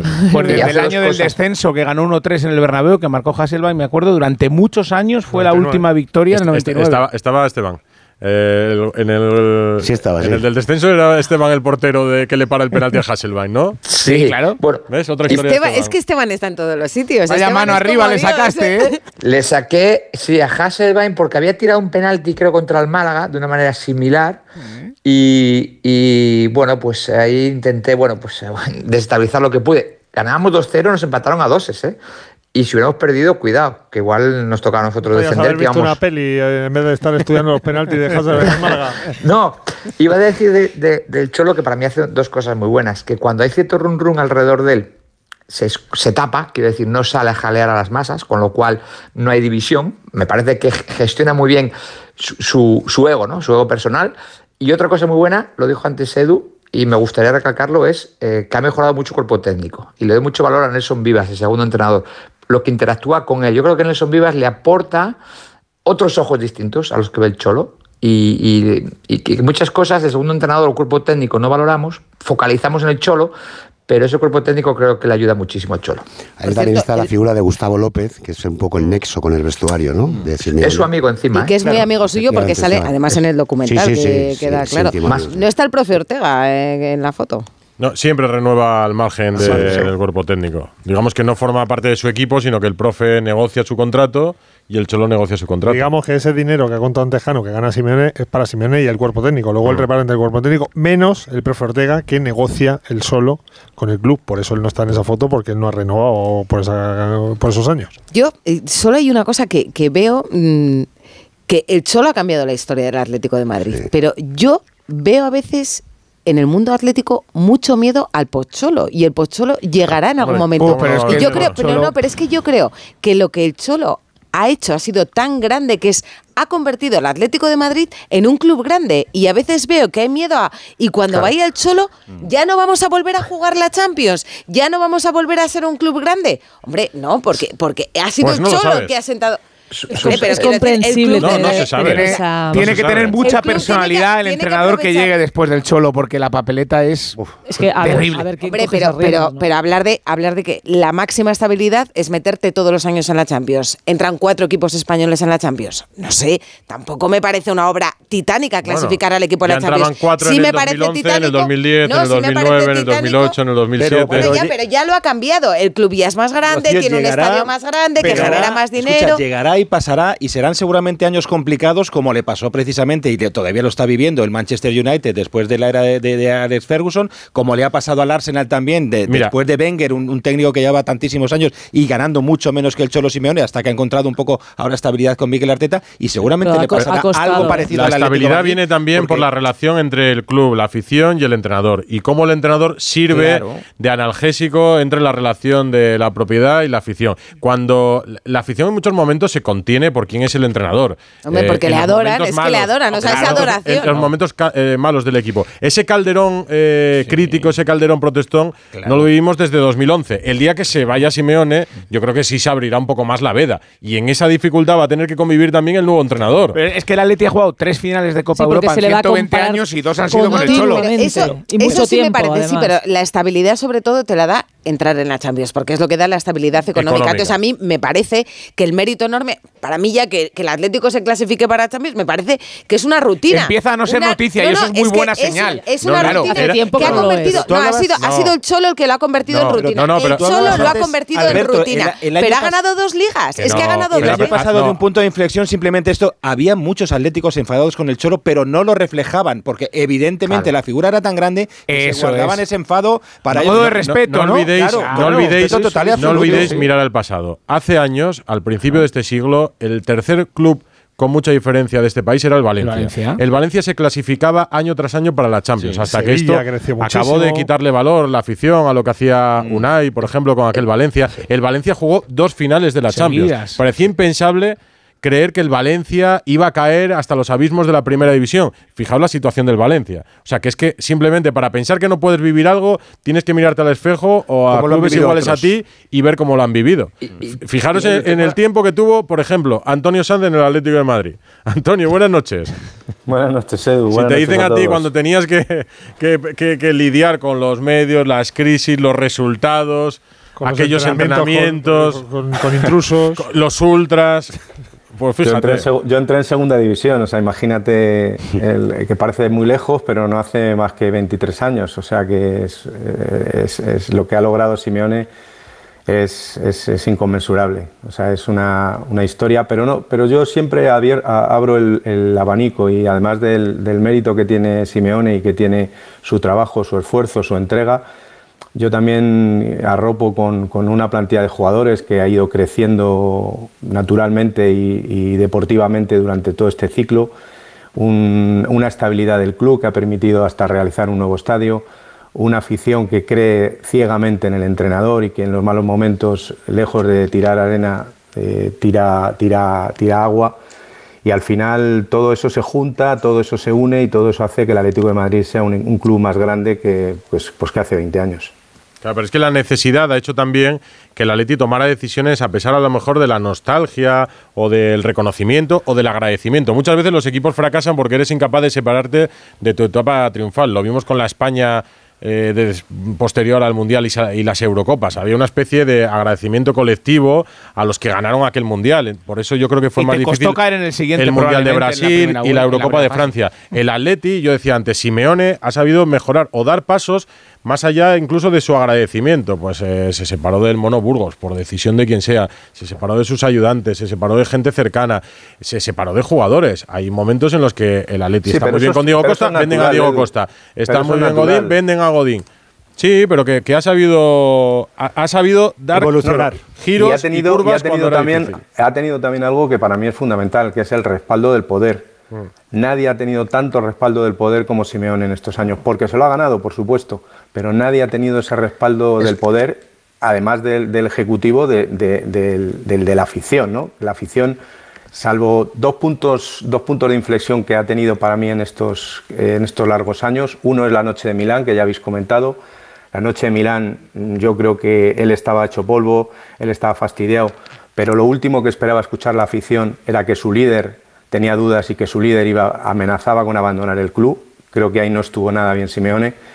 Y luego recientemente, con, después, eh, antes del Mundial, justo cuando el equipo se la pega en la Liga de Campeones, se la está pegando en la Liga y tiene ese compás, ese- esa botella de oxígeno que es el Mundial de Qatar, que hace que, que el, que el equipo se recupere, que el equipo vuelva a creer en el técnico, vuelva a creer en su líder y vuelva a tirar otra vez hacia arriba. Yo creo que han sido los dos puntos más de inflexión donde Simeone ha estado más lejos de seguir en el club, pero que afortunadamente para el Atleti y para él han seguido los caminos juntos.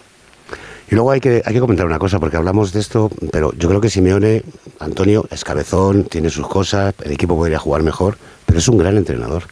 Es un entrenador que lee muy bien los partidos, es un entrenador que reinventa... Es un gran, es un gran, es un, es un gran motivador. Motivador, Eh, pero, un pero gestor. escucha, Eso también. ha reinventado a muchos futbolistas. No, y, y- O sea, y- y lo pone. Ahora hablamos de Riquelme pero pone y el de Lino, por encima de pero todo. podemos porque- poner muchos ejemplos en los años anteriores de jugadores que no juegan en las posiciones. El mismo Llorente venía del Madrid, era medio centro y ahora está jugando de interior, en banda. Eh, Podemos poner muchos ejemplos, yéndonos atrás. Quiero decir, ha podido acertar. Lo que ha hecho con ha Griezmann. Jano, lo que ha hecho con hecho Griezmann. con Griezmann, por ejemplo, ¿no? Bueno, que vuelve por él, además, ¿no? Porque Un se cuenta entrenador- también hay una locura, ¿no? También el último día de mercado, Bueno, es que le pero llama, Griezmann, confía en Griezmann él, le claro. llama, Griezmann le llama a Simeone y le dice que quiere y que quiere volver al Atlético de Madrid. Es lo que han contado esta tarde. Ha- Donde ha- más han, ocultado trabajo- que le llama a Griezmann, pero es- esa fue la realidad. Donde más se ve el trabajo de un entrenador es en el aspecto defensivo, que es donde tú puedes trabajar, ordenar al equipo. El aspecto ofensivo depende mucho más del talento que tú tengas individual, que luego se transmite en el colectivo. Pero el Cholo, para mí, donde se nota que es buen entrenador, te guste o no, luego el estilo, luego cada uno es en cómo trabaja ese equipo defensivamente. Y eso tiene mucho que ver, esa estructura defensiva, con lo que plantea tu entrenador. De hecho, Esteban, eh, contaba Jano al, al inicio de este programa eso de que cuando llegó Simeone le dijo, mister, el equipo es un desastre y tal. Y él lo primero que dijo, vamos a ver, hay que ¿cuántos goles llevamos en contra? Tanto, nada, esto hay que pararlo. Y eh, decía Frau lo del debut, el debut de Simeone, que a algunos se le ha olvidado, es en Málaga. Empate a cero. Y la, sí, y la alineación es Courtois, Juan Frangodín, Domínguez, Felipe Perea.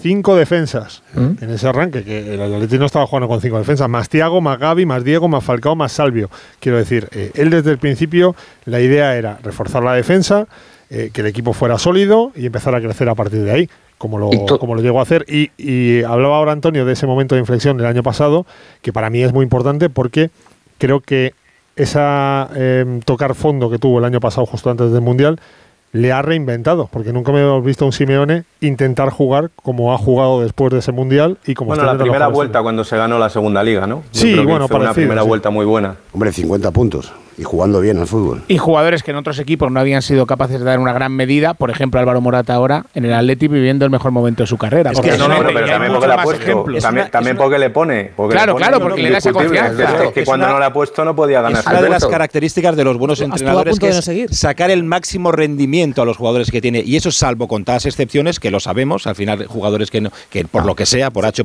por Félix. entrar. uno de los casos que ha habido más no no, Bueno, no es el único a alguno caso. no le ha salido bien. Él insistió mucho en traer, por ejemplo, Nico Gaitán claro. y Nico Gaitán no le salió bien. Claro, ¿no? entonces- varios, varios futbolistas. pero Al salvo esas Diego tampoco. Diego también. Diego. Casi todos los han mejorado o al menos ha sacado el, el máximo rendimiento. Fíjate, Luis Suárez, que le tiene el, eh, el primer año que le tiene, le, hace campeón precisamente eh, lo que estáis hablando, esa primera vuelta, ¿no? Un jugador que prácticamente no, no valía para el Barça, decían. Acuérdate, Ricardo, que antes era todo lo contrario. Eran buenos jugadores que iban al Atlético de Madrid y no rendían ahí. Mm. O no rendíamos. Mira la plantilla del descenso, uno por uno. Molina, Chamo, Bueno, pero ahí, se dieron otras Sí, circunstancias, ahí- Esteban.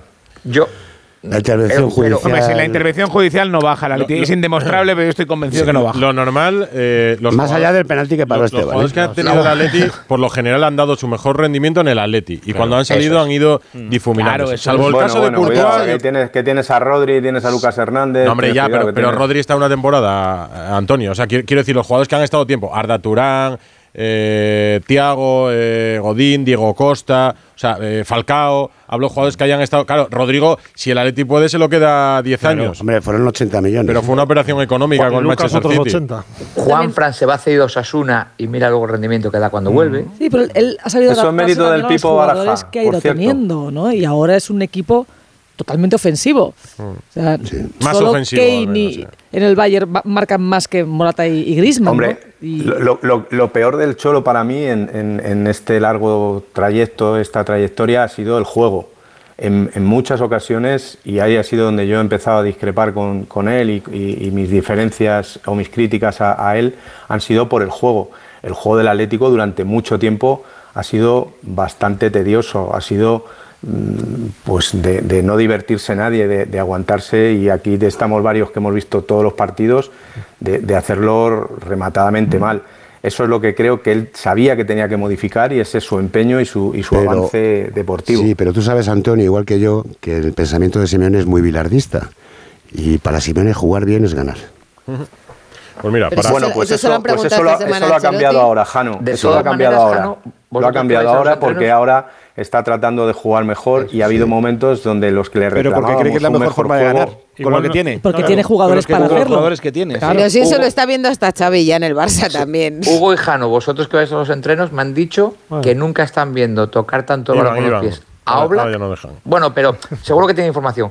Que ahora están ¿Le viendo ves? tocar el balón con los pies. A Oblak como Claro, nunca. Le, le ves, Esteban, si es que se le ven los partidos. O sea, antes Oblak eh, era recibir el balón y antes de recibirlo ya estaba eh, haciendo el gesto de la pierna para lanzarlo lo más lejos posible. Ahora él levanta la cabeza, ve a quién tiene cerca, intenta jugarla, solo la despeja si ve que viene alguien muy forzado y que no le va a dar tiempo. Pero normalmente siempre Bueno. mira las opciones para pasar la pelota. Pero Eso es no que lo el equipo visto nunca. probablemente en muchos años tiene ahora mejores jugadores de medio campo hacia adelante que de medio campo hacia atrás, aunque Pues- suene eh, raro. en Pues no es tan sólido atrás. No Por- es tan claro, sólido. Claro, no, por no eso. puedes comparar a los Godín, Miranda, Juanfran, Felipe, etcétera, etcétera, con los que Con el Entonces, actual, fijaros- el Jiménez actual, Bitzel que no es central. Fijaros que estamos hablando del Atlético de Madrid hoy jueves, que Rocío y yo nos iremos de fin de semana y volveremos el domingo conectando con el Metropolitano, porque es un Atlético de, Madrid Villarreal. nueve de la noche. El domingo a las de de la noche. y por cierto, no pasan los años por él.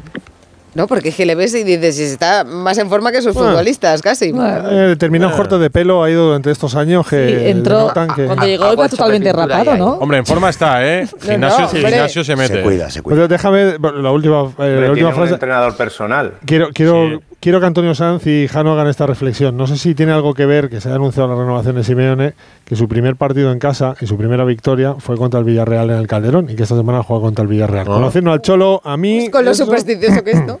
Bueno, No, yo creo que es un poco lo que ha explicado Jano. Seguro, vamos. a ver. Pongo la mano en el eh, fuego. A ver. Nah, no, no te tiro lo mismo. No, te quiero decir, no se puede hacer el palón porque él tiene un compromiso familiar y se va a marchar con su mujer y con sus hijas a ver a su madre, que cumple 80 años. Ah, muy bien. Hombre, Ah, pues, ya nos buen lo han dicho. Oye, pues felicidades a la orgullosa mamá. Siempre. Claro que sí. Fue, pues aprovechará el parón. ¿Alguna vez salió de Navidad pitando del Calderón a coger Sí, un avión a sí. Barajas? Para aprovechar esa semana de Todos vacaciones. los, todos los años. Todo, sí, la rueda de prensa del mono, ¿te acuerdas? Sí, en estos sí, tiempos sí. de apocalipsis, Pues que alguien se tiempo. vaya a ver a la familia, creo que es una buena noticia. Hugo, Jano y Antonio San, aprovecho y os mando a descansar. Un abrazo. Un abrazo, Abrazo, chao. Partida, partido. Radio Estadio Noche. Rocío Martínez y Edu Pidal. Años de experiencia. Radio Estadio Noche. Rocío Martínez y Edu Pidal. Hola Radio Estadio, buenas noches, soy José de Pamplona. Yo creo que no hay mejor entrenador que Simeone para el Club Atlético de Madrid. A ver si dura muchos años más. Venga, un abrazo, hasta luego. 608-038-447 arroba Radio Estadio N. ¿Mensajes sí. en el mismo sentido, Ana? En el mismo sentido es Eh. la noche de Simeone. El 73% piensa que es el mejor entrenador de la historia del Atlético de Madrid. El 27% opina que no. Y también mensajes de ánimo para el Panda, para Borja Iglesias. Yo creo que es un futbolista que cae bastante bien a la gente. Bueno, tiene bastante división de opiniones, pero en este caso eh, todo lo que nos está llegando son mensajes de ánimo al Panda para que recupere ese olfato goleador. Sí, sí, se le han visto un poco tocadillo, yo creo, en la Yo creo que también un poco ahí como el freno de mano antes del derbi sevillano. Simeone es el nombre del día, pero hay otros nombres. Por ejemplo, el de Kepa, lesionado en el Real Madrid, que no tiene suerte este año con la portería. El otro día tuvo suerte con Lunin y Lunin va a tener que estar unas cuantas semanas. Bueno, va a aprovechar el parón también para recuperarse a Rizabalaga. Eh, Alberto Pereiro, muy buenas. Hola familia, ¿qué tal? Muy ¿Qué buenas a todos. ¿Cómo está Kepa? Bueno, pues está regular. Está regular porque ayer él no pensaba que iba a ser para tanto. Eh, Yo hablé con él después del, eh, del partido diría, vamos a ver, eh, porque una lesión en el, en el calentamiento nunca te piensas que te pueda llevar a cerca del mes, pero eh, bueno, pues esta mañana han hecho pequeñas pruebas, mañana hay que confirmarlo por la eh, resonancia que le van a hacer a primera hora, bueno, ya hoy, que le van a hacer a primera hora de la mañana, antes del, del último entreno, antes de, de ese partido frente al frente al Valencia el sábado a las 9, pero tiene una rotura en el, en el mic- una pequeña roturita en el Ah. aductor de, de la pierna derecha, y entre dos y tres semanas no juega contra el Valencia. El parón de selecciones este ya sabéis que es un poquito más corto de lo normal porque se comprimen casi todos los partidos en, en siete, ocho días.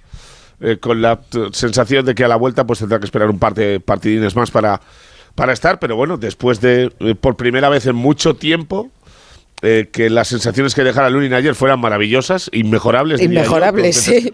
Para parar un penalti en el minuto 4 o 5, ¿no? Y terminar con un paradón también. La última Eso mano es es. muy buena. Sí, sí. No, y aparte, por lo poco habitual que, que le hemos visto a, a Lunin hacer ese tipo de cosas en el Madrid y sobre todo por las circunstancias. Estaba calentando allí a su bola y de repente le dicen, oye, que tienes que jugar. En la primera jugada del partido te tiran un penalti y haces una parada antológica porque es complicadísimo llegar eh, abajo y con la mano dura para sacar ese balón. Eh, no hay más que ver en los 3-4 empujones que se lleva de Rudiger y de Nacho en, en cuanto a la felicidad de sus compañeros y luego los post en, en Instagram de, prácticamente toda la plantilla cuando subió la foto del encuentro y, y mira, pues un chaval necesitado de alegrías, donde eh, ya se sabe que Ancelotti no contaba con él en absoluto, donde él en, en verano tuvo muchas dudas sobre si seguir o no y al final decide estar sabiendo que, que no va a jugar, luego eh, tiene la lesión de Courtois y le traen uno porte- a otro portero eh, titular prácticamente a los a los 10 días, pues ahora va a tener otra vez otra oportunidad de demostrar que, que es portero para el Madrid y que veremos a ver qué pasa con él en el futuro, ¿no? Hombre, Confianza en Lunin, porque lo que ha hecho, lo ha hecho bien. Ahora, sabiendo que ninguno es Llegaron a Courtois. tener dudas en el club, ¿eh? Con, Sí. con Sí, se lo Pero- plantea. pero ahora mismo- Ahora mismo, y hay debate, si que Paul Lunin. Que a mí me parece que no hay mucha diferencia, ¿eh? ¿No? Yo no la veo, no, no la veo tan, tan, tan diferencia entre los dos. Claro, ¿sabes qué pasa? Que el que falta, Claro. el primero, Yo creo es que la excelencia. es que lo que le supera entre los dos con Courtois, que al Claro, final lo que la le puede superar. Kepa es en reflejos, Sí. pero en Son el juego aéreo me gusta más Lunin. ¿eh? Esa, Sí. claro. En las salidas por Sale- arriba me gusta más Lunin. Ala, en reflejos quizá ahí sí puede ser No, que los, los dos son solventes, que- sí, pero no que- llegan. pero Hombre, claro, pero yo creo que, que Lunin eh, no ha tenido un partido como el de ayer en el No, Real no, Madrid. sus O mejores sea, minutos este en Madrid de lo ahora- poco que ha jugado. claro. Ahora por primera vez va a afrontar los dos partidos que tenga con una confianza Ya, pero Con un extra de confianza. No, pero Claro, que ¿Sabéis no lo que pasa con. Lunin? Que yo, mm, a mí me cuesta, Pereiro, saber en qué momento está Lunin cuando llega a la portería. Me pasaba un poco, eh, fichado este año el Sporting a, a Yáñez y yo decía, ¿estuviste mucho tiempo con Yáñez cuando seguías en Madrid? Digo, pues si es que no lo veía. O sea, a Lunin, me pregunta la referencia, ha jugado algún partido con el Madrid, poco. pero te tienes que ir a- a- al campeonato que hace con ¿Sabes lo- Ucrania para que lo fiche el Real Madrid. Bueno, este año. Mundial este año sub-20, cuando él fue campeón del sub-20. mundo. Este Si no, no le ves con lesiona- Entonces tú dices, ¿cómo está Lunin? Pues no juega lo dos sé, o sea, partidos, ¿no? Antes de que viene. Este año Kepa. empieza la, la te- la temporada con, dos, con los dos primeros partidos, hasta que no llega el partido de Balaídos, Kepa no juega como titular.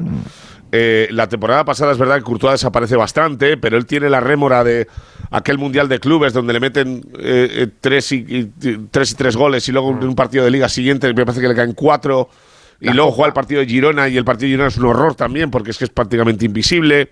La Copa Eh, con Alcoyano bueno, la también. sensa- Claro, ha tenido mala Sí, suerte en la claro, Copa es que las- sí.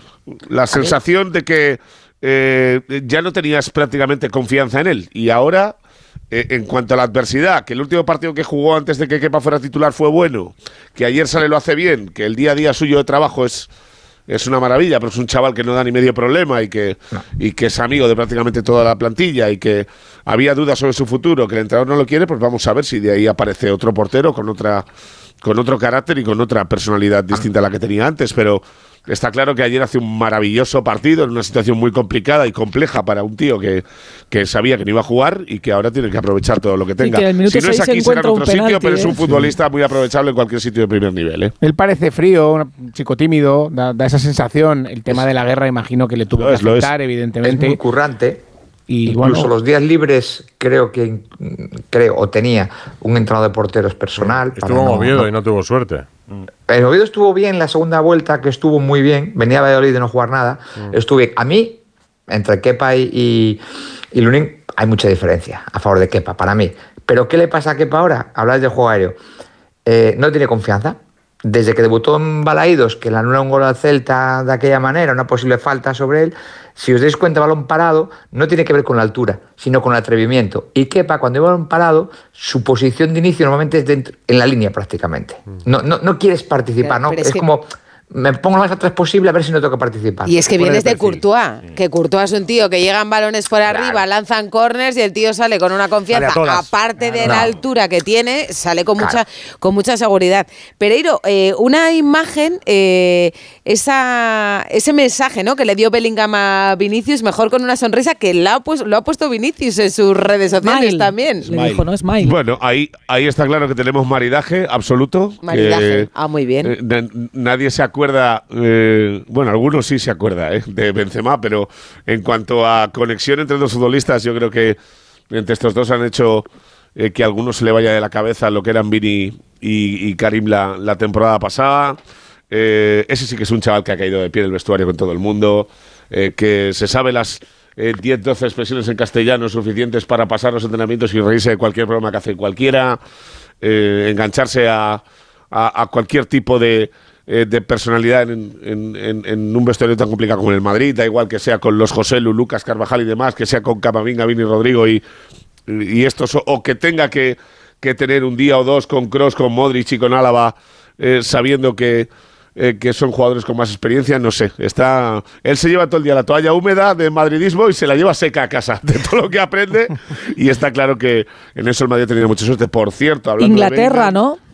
Sí, sí, sí. Pues entonces Ahora jugará como- contra el Valencia, si se va. esto es, o sea, se entiende Sí. que. Bueno, está claro que la, la convocatoria de la selección sabía el Madrid que iba a llegar una vez que le metes ayer en la, en la lista de convocados en el partido frente al Braga, aunque no juegue. Eh, hoy ha entrenado con ese vendaje compresivo otra vez en, en el hombro y mañana hay pendiente una conversación, pero yo creo que no hay duda de que le vamos a ver en, eh, en el Bernabéu el sábado a las 9 contra el, contra el Valencia. Del resto de, eh, de parte, o de- tanto de bajas por, por sanción como por lesión, eh, Ceballos después del parón, eh, me consta que eh, la cabeza de Dani está prácticamente al límite, o sea, de, de- de- entre poca suerte. eh, son siete lesiones musculares entre la temporada pasada y esta, eh, más el final de la temporada anterior. Eh, hay veces que uno llega a un punto en el que necesita jugar, aunque sea un poquito para sentirse futbolista, y él está muy lejos de eso.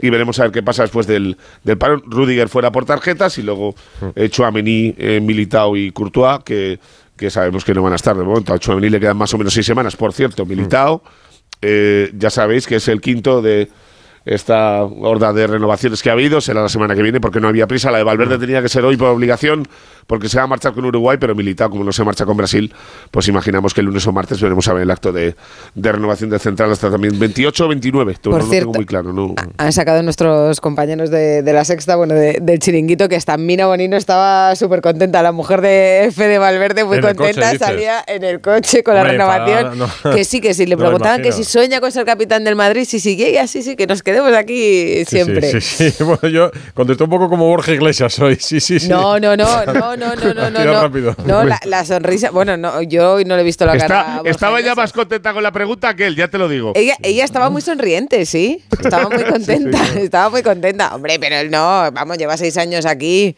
Está muy No, identificado. no, ¿no? digo, pero que a él, él- que te digan que si quieres ser capitán del Madrid, a uno por responsabilidad de que ha un mazo y a tu pareja que está al lado le pasa una maravilla. ¿no? Lo decir. que, no es la, que no es la misma sensación. Por lo Oye. menos así lo veo yo. Y el sábado partido y asamblea. El sábado partido de asamblea. A ver, de la asamblea. Eh, Que Manolo Redondo lo está primero, que no ha no habido, le dan las horas no ha habido día. reunión, no ha habido, no, no, o sea, me- no sé si me llegará la voz para pegar. Esperemos que no haya 17 goles porque igual llega un poco justo ya al partido. Pero, a ver, eh, no ha habido reunión previa con los socios. Eh, Ah, este de esas año, que hacían, donde luego sí. salían y contaban Los cosas. ¿no? Sí, donde luego los socios haci- eran, eran periodistas de todos los medios de comunicación. Exacto, Entonces exacto. decían, Buah, de esto ya lo sé yo, de esto me vas a contar tú, esto me lo ha contado a mí no sé quién. Bueno, pues este año va- me van a tener que llamar Sorpresa. en vez de que les llame yo a ellos a ver qué, a ver qué les ha contado. Punto número uno. Y luego, punto número dos, en cuanto a lo que se propone, ya sabes, lo de las cuotas eh, de socio, ya sabemos que ha subido un 7% en cuanto a los abonos y un eh, 15% contra los, las entradas, es lo que hay. El abono más caro pasa de valer 3.000 a 3.300 y el abono más barato de 450 a 480. Eso ya se sabía. Las entradas, pues un poquito más. Ya sabéis que tiene que haber un cupo obligatorio, eh, por mucho que todo el campo fuera eh, de abonados para vender todos los fines de semana y se venden. Estamos siempre en 70, 71, que es prácticamente el lleno con lo que te deja el campo ahora. Luego el cambio del nombre eh, de Ciudad Deportiva Real Madrid a Ciudad Florentino Pérez.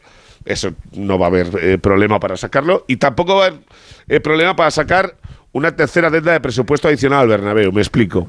En la Asamblea de 2018 eh, se pactó y, y sacó adelante en la Asamblea que el presupuesto para las obras del campo se cerraba en 575 millones que se empezaba a pagar a partir de este año, de 2023. Eh, después, el año pasado, eh, por la construcción de este famoso hipogeo, ese césped retráctil que es, eh, se oculta en el Paseo de la Castellana y que es una obra de ultimísima generación, otros 225 millones más, algo que también entraba dentro de los planes, pero que ya incluían un encarecimiento de los precios debido a la guerra entre eh, Ucrania y Rusia, eh, más lo que había derivado de pérdidas de la pandemia. Y este año se va a proponer otro endeudamiento mayor de 360 millones de euros adicionales para eh, lo que falta de hacer del campo más Mbappé. el parking eh, interior y exterior de 20.000 metros ¿El cuadrados. parking se va a llamar Lo- Mbappé o...? el parking se puede llamar como Mbappé. También te digo una cosa. Eh, por fin cierro con esto. El campo pasa de valer 575 a 1.200 millones, que no está mal. Barato. Eh, lo de, eh, lo de La Mbappé, os cuento inflación, lo que es que la eh, inflación está, está claro. desbocada. Pues Oye, se, no te- se no dan bien los números, Pereiro. Esto no es una inflación, esto es una explosión, también te lo digo. ¿eh? El- Eh, En cuanto a lo de Kylian, A ver, A eh, ver, ya a sabéis ver. que ayer fu- fue el día de las, de, de las casualidades. Nuestros compañeros de la SER, eh, que el Madrid no quiere Mbappé, y a las 10 minutos la representante de Haaland en el Bernabéu. esta, mañana, esta mañana en Barca, Haaland es una opción. Eh, yo las bombas de humo me las conozco desde hace tantos años, las he visto tantas veces que, que en 24 horas, eh, en, un- en la primera semana de noviembre, aparezca que no lo quieren, más la repre de Haaland, Sí. me da que pensar para que el otro que le digan en Francia. ¿Qué, qué te parece? ¿Cómo funcionamos aquí si tú no vinieras? Eh, Así que ya ella- veremos a ver cómo queda la cosa. La invitaron a, en Madrid a una comida, estuvo comiendo cerca del Santiago Bernabéu y luego al partido. Punto. Sin más. Lo que sí sé Esto es. es que hay dos bandos ahora mismo en el club con el tema de Mbappé. Hay unos claramente que no quieren que venga y otros que sí. Porque, bueno, es la estrategia de Florentino. Es uno de sus fichajes, uno de sus pelotazos. ¿Quién te lo va a dar el bombazo? Mbappé, ya está. Pero claro, está renovando a todo el presente y futuro del club por 8, 9, 10 millones de euros. ¿Y qué te va a venir ahora? Uno que le vas a tener que pagar mm, 29, 30 millones. También es complicado, es complicado. Entonces tienes a Vinicius, tienes a Hendrik, que ahora ya va a ir con Brasil. Ojo a la bomba que también puedes meter, pero dentro del vestuario, ¿no? No, no, Entonces, claro, ahora seguro. hay dos partes que se están empezando a diferenciar en el club de unos que sí, Sí, pero- que lo ven. Pues pero, estamos Susana, a 10 de noviembre y queda muy poco para el 1 de enero. ahora, ¿eh? una cosa te digo, Pero- el Madrid no se ha retirado de, de la carrera por es. El ni en No, broma. pero, te- pero, Susana, tú sabes perfectamente que los dos bandos. eh, Y menos a seis meses de que acabe la el- el- temporada. El bando del sí lo comanda Florentino Pérez, el- el- que no está en el del no. Claro, O porque sea, es porque es lo que te decía, porque es su estrategia y es su forma de, claro, y es lo que le pone. Pero mm, si tiene a varias voces alrededor que le dicen, oye, ¿tú meses". crees que esto puede ser contraproducente? Ojo ahí. Van a pasar muchas cosas. Sí, van a pasar muchas Eh, cosas, pero que no se retira de la puja, ni Una mucho vez más. menos. Y Estamos sobre todo, el propio chaval no sabe lo que pasa con su futuro. Si con todo lo que ha liado, ni él sabe lo que va a pasar. Pues Susana, le van Tendrá pasando novias los en la ya, Premier, ¿eh? pero- Le van pasando los añitos ya, ¿eh? Sí. Pero da la sí, sensación sí. que ni sabe lo que quiere. Pero y hay hay jugadores- Esteban, preparados para todo. Con Y hay jugadores que le están pasando por la izquierda y por la Claro, derecha, sí, porque en la claro. Ligue 1, lo siento, pero todavía no. Claro. Y de en repente parece Bellingham ahora. De ¿Y, y está cómo está el PSG esta temporada? Y de Además, en momento- Europa, por ejemplo. Y muchos los Yo veremos solo, os, en- yo solo os digo que entre lo de Bellingham en cuanto al boom que ha sido para el Madrid, más todo lo que tuvo que leer ayer, entre que no le querían y que estaba aquí la repre de Haaland, Mbappé en casa está mosca. Está como diciendo, a ver, ¿qué, aquí qué coño Igual pasa? está, igual, está llamando, ya voy a marcar a Florentino para decirle, oye, que sí, ¿eh? Eh, pues igual no, no vaya pues a ser que ahora tú no es- quieras. Si eso Bueno, pasa, estrategia eh, correcta. Lo que no creo es claro. que venga por el mismo sueldo que los Vinicius. No, que eh, está Lo claro, que yo no creo es que se va, que vaya a renovar con el PSG. Bueno, bueno, ten cuidado, ¿eh? Bueno, pues Aquí ya hemos visto Yo ya no me sorprendo de nada. Mira, lo que, el Veleta Pastero a muchas así, ¿eh? cosas. Pero- Ah, pero, él pero- no va a Un renunciar así no puede jugar en la Liga Francesa con 30 todos kilos. mis respetos, Claro, respetos y mi amor a Francia. ¿Sabéis lo que sabemos? dos años, sí, Según lo que quieras. Es que Claro, yo creo que sí. est- están perdiendo valor como futbolistas. Claro. ¿Sabéis lo que sabemos seguro? Que van a jugar con el Valencia el sábado. Eso sí que lo sabemos. Real Madrid-Valencia en el partido. Santiago Bernabéu. Edu Esteve, buenas noches. ¿Qué tal, Edu? Y el Valencia está con mil frentes abiertos también. Sí, y con una baja importante que va a ser la de Amalá. Vamos a ver cómo lo soluciona Rubén Baraja el sábado en el Bernabéu y sobre todo con el tema del racismo. Parece que se ha vuelto a desempolvar ese tema que se abrió la pasada temporada en ese partido disputado en Mestalla. Fíjate que hoy el Valencia ha emitido una carta a los 579 aficionados que han pagado 70 euros para estar el sábado en el Bernabéu, recordándoles que se tienen que comportar en el Estadio Santiago Bernabéu contra el Real Madrid. Dice esa carta textualmente, como dijo nuestro entrenador Rubén Baraja, como club y como afición debemos rebelarnos contra quienes han acusado, nos han acusado de ser lo que no somos. Y la mejor manera de hacerlo es dando ejemplo en las gradas del Santiago Bernabéu, donde habrá muchos ojos y muchas cámaras pendientes de nosotros. Vamos, que lo que pide el Valencia es un comportamiento ejemplar eh, contra el racismo, evidentemente, y para que nadie, ninguno de esos 579 aficionados, mm, el próximo sábado eh, tengan ningún comportamiento malo y, y, evidentemente condenable en el Estadio Madridista. Pues me parece un gran acierto, la verdad, esa carta. Quiere evitar muchas cosas Bueno. y adelantarse. Oh, está bien que llamen a la cordura, que tengamos la fiesta en paz, ¿no? En un partido que es un clásico de nuestra liga, aunque tampoco creo, descerebrados al margen, que haya madridistas que estén esperando a la afición del Valencia para montarles un pollo. Yo creo que ni mucho menos, ni lo van a, a encontrar en eso. El Real Madrid-Valencia es el sábado a las 9 El sábado de la noche. noche. Pero tenemos un derbi sevillano. El domingo a las seis y media, Sánchez Pijuán, lo comentábamos antes por la victoria del Betis. Sevilla-Betis en el Sánchez Pijuán. ¿Qué recordáis de los Sevilla-Betis? ¿Qué se os viene a la cabeza? Se os dicen un Pues- Sevilla-Betis.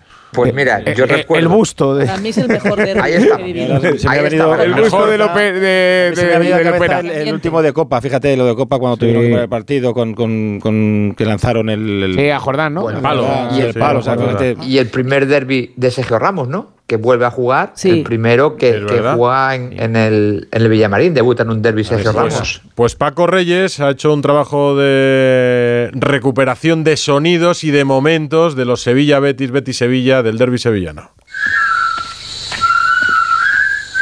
No son japoneses contra británicos, no. Ni hay ningún puente sobre el río Kwai. Pero nosotros tenemos sevillistas contra béticos, béticos contra sevillistas y también un río, el Guadalquivir. Afortunadamente aquí no llega la sangre al río, aunque a veces se hayan dado palos a diestro y siniestro. De la época más moderna me salen algunos angelitos, aunque me salen más sevillistas que béticos, la verdad, que me perdonen los sevillistas. ¿Quién nos recuerda a esas hermanitas de la caridad de Javi Navarro, Pablo Alfaro, Tiburón Prieto? En la acera verde y blanca me sale Juanito, Merino, pero por meter un central contundente, no digo más. Los anteriores a los 80 se los dejo al maestro Ortego o a Segurola, que tienen mejor memoria y más años. Hombre, alguno más tienen, si es verdad. Pero muchos más tienen la historia de los derbis. De hecho, el primer derby liguero se jugó en febrero del 35 y ganó el Betis 0-3, un Betis que entrenaba el irlandés Patrick O'Connell y que conseguiría la liga con el Betis, que fue la primera y la última. Ambos han tenido jugadorazos como Charta, Zucker, Canuté, Pintiño, Francisco, Cardeñosa, Gordillo, De Nilsson, etcétera, etcétera, etcétera. Y el recién retirado, el polifacético Joaquín. Hombre, Joaquín, qué alegría de verte. Usted sabe que yo lo he tratado siempre como un chiquillo, ¿no? Como un niño, para mí. Lo primero que me dice, tú sabes que el Betis todavía me debe dinero, ¿no? Pues sí, y la rivalidad ha llegado a extremos como lo ocurrido en 1997 cuando en la última jornada el Sevilla se jugaba el descenso en Barcelona y el Sporting en el Villamarín. Un gol del Sporting mandaba a los sevillistas a segunda. ¿Y qué pasó? Un gol del Sporting que parecía que lo marcó en el propio Molinón. Toca Leviakov hacia Serichev, no hay fuera de juego, Serichev ha conseguido salvar a Jaro, Serichev, ¡gol! Bueno, no, era el Villamarín, sí, sí, se lo puedo asegurar. Hemos vivido momentos inolvidables en la historia de los derbis sevillanos. ¿Quién nos recuerda a Teixeira Vitienes, el único colegiado de la historia que no dejó jugar al Betis con su indumentaria habitual porque se podía confundir con la del Sevilla? El partido comenzó 45 minutos tarde. Fue en aquel momento por las camisetas, fue el utillero del Betis y fue en un furgón policial. Que al el quererle el Betis echar un pulso, pues cogió un cabreo monumental. Sí, la han reconocido. Era Cristóbal Soria, cuando era delegado del Sevilla. También ha habido palos, pero desde la grada. Uno de los protagonistas fue Juan de Ramos, que recibió un botellazo en una eliminatoria de la Copa del Rey que terminaría ganando el Sevilla. Y ahí estaba ese momento donde eh, los jugadores están celebrando el gol de Canuté. Era el 17 de la segunda parte, Cristóbal Suárez con los brazos arriba, Juan de Ramos tranquilamente, fíjense, y miren la botella. Y Eso- más reciente, el palo que le cayó a Jordán en otra eliminatoria de Copa. El partido se suspendió y tuvo que volver a jugarse sin Jordán y con el Sevilla eliminado. Y aquí poner el foco en lo que no toca, en lo que no toca, me parece un acto lamentable absolutamente. Lo que hay que poner aquí el foco es cómo está Joan Jordan, que está Pues en casa. que no y yo creo que con razón. Julen Lopetegui. Muchas son las cosas que hemos vivido en el terreno de juego con goleadas históricas de unos y de otros, expulsiones, penaltis, pero también hemos tenido momentos presidenciales. ¿Quién no recuerda el partido del centenario del Betis y aquel momento tan jocoso de ver al presidente del Nido sentado junto a Ruiz de Lopera, pero su busto, su busto que mandó hacer para no sentarse a su lado. No es que Lopera y del Nido se llevaran exactamente muy bien, se llevaban mucho mejor Lopera y Cuervas, sobre todo con las comidas radiofónicas. Ah, claro, lo que no se puede venir a una mesa bebiendo whisky desde las 7 de la tarde, señor. Manolo, no se puede bebe agua mineral para estar con los señores. Manolo. Yo con los borrachos no puedo estar. Manolo, tranquilo. Porque parece- por favor. Luis, ¿cómo no, puede ser no. que, hay personas que vienen de beber whisky a las 7 de la tarde y yo he llegado tarde aquí y vengo de trabajar, coño? Luis, tú vienes de- Que tenga vergüenza con lo que habla, hombre. Que tenga vergüenza con lo que habla. Tú no sabes beber un whisky, desgraciado. Buen rollito. Pues eso es lo que esperamos, hombre, que haya buen rollito. Son muchas las historias de los derbis, pero no vamos a estar aquí hasta mañana, que si no nos quedamos sin programa. Así que solamente esperamos ver un buen partido de fútbol a la orillita del Guadalquivir. Está bien, ¿eh? Los revivals, bien. los revivals que nos prepara Paco Reyes, la verdad que Me son está- una Me maravilla. estaba escribiendo Esteban. Yo estuve en el derbi de la Copa. Lo- Yo estuve en el del busto también. El del busto estaba, es verdad. Eh, Joaquín no puede bajar un ratito a jugar. Y en el de la ropa. Acordaros ahora, imaginaros un derby que haya que esperar 45 Sí. minutos para empezar porque un árbitro dice que la ropa no vale. Luego el Betis sale a jugar y nosotros nos metemos dentro porque decimos que tenemos que volver a calentar.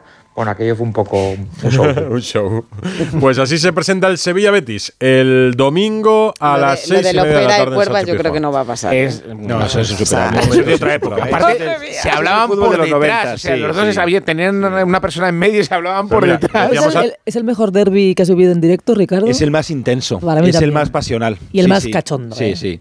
Es muy gracioso. Es verdad La que a veces puede. La Sí, eso es te decir, a mí me momentos gusta peligrosos y la previa y el post, el ¿no? De. Cuando el pique hay, de, claro, de vecinos, de familia. La semanita antes y la semanita después. la cuando la relación no es mala, quiero decir, cuando no hay momentos que de, de altercados que puedan alterar una relación eh, habitual, eh, lo- los postpartidos son muy buenos. Siempre cuando, cuando el que pierde se quiere esconder, ¿sabes? Y, y- y el que gana saca pecho y saca chistes. Para ¿no? mí es Que además eso incomparable, tal, eso es- Viven con más naturalidad la rivalidad al estar en la misma ciudad, yo creo. que Y llega mejor el. Betis, ¿eh? Luego ya veremos qué pasa. Un, be- pero- un Bueno, Fernando ayer, que era el favorito. Hombre, si decimos de Pacheta, como gane el Betis, la situación de Diego Alonso también Muy es delicada. fastidiada Sí, en sí, Sevilla, sí, ¿eh? sí, sí. Pues un Muy bético fastidiada. igual es mañana protagonista en la lista de Luis de la Fuente. Ahora mismo lo hablamos. Debería. ¿Quién?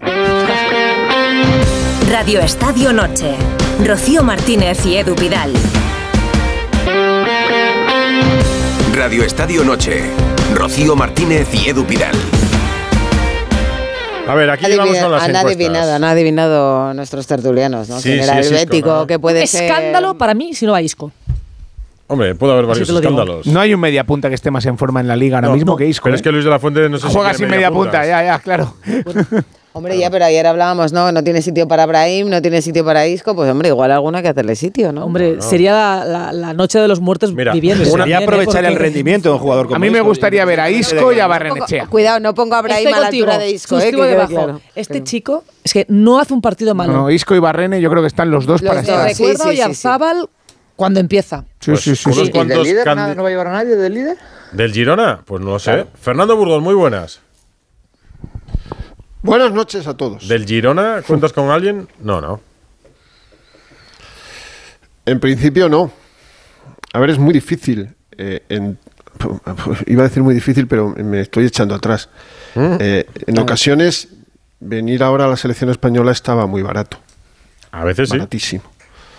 Sí, por eso decía. Diga- eh, iba a decir, es muy difícil entrar en este grupo ya hecho No, no, no, me arrepiento, no, no lo he dicho de, de hecho. Eh, no, no es tan difícil entrar en este grupo. Es verdad que hay 18 o 19 futbolistas que lo recitamos de memoria, seguro, o sea, y luego pues puede haber tres, cuatro variaciones. De hecho, eh, si miráis los debutantes de la era de Lu- Luis de la Fuente en ocho partidos, me salen nueve. Joselu, David García, Lenormand, Lamín, Alex Baena, Fran, Fran García, Brian Zaragoza, Ollán Sacet y el único fue, el último en Oslo fue Alfonso Pedraza. O sea que en cada lista, y esta va a ser la quinta de Luis de la Fuente, eh, mete eh, alguna que otra sorpresa. La quinta solo, a mí me parece que llevo ya tres años hablando de Luis de la Fuente. No, no, no, no, no, de momento no llevamos ni un año desde que le nombraron en el cargo. No llevamos Se está haciendo- largo, Pidal. Puente de la Constitución. Han pasado de- tantas cosas. Año pasado. Han pasado tantas cosas. Te voy a decir, te voy a decir una cosa.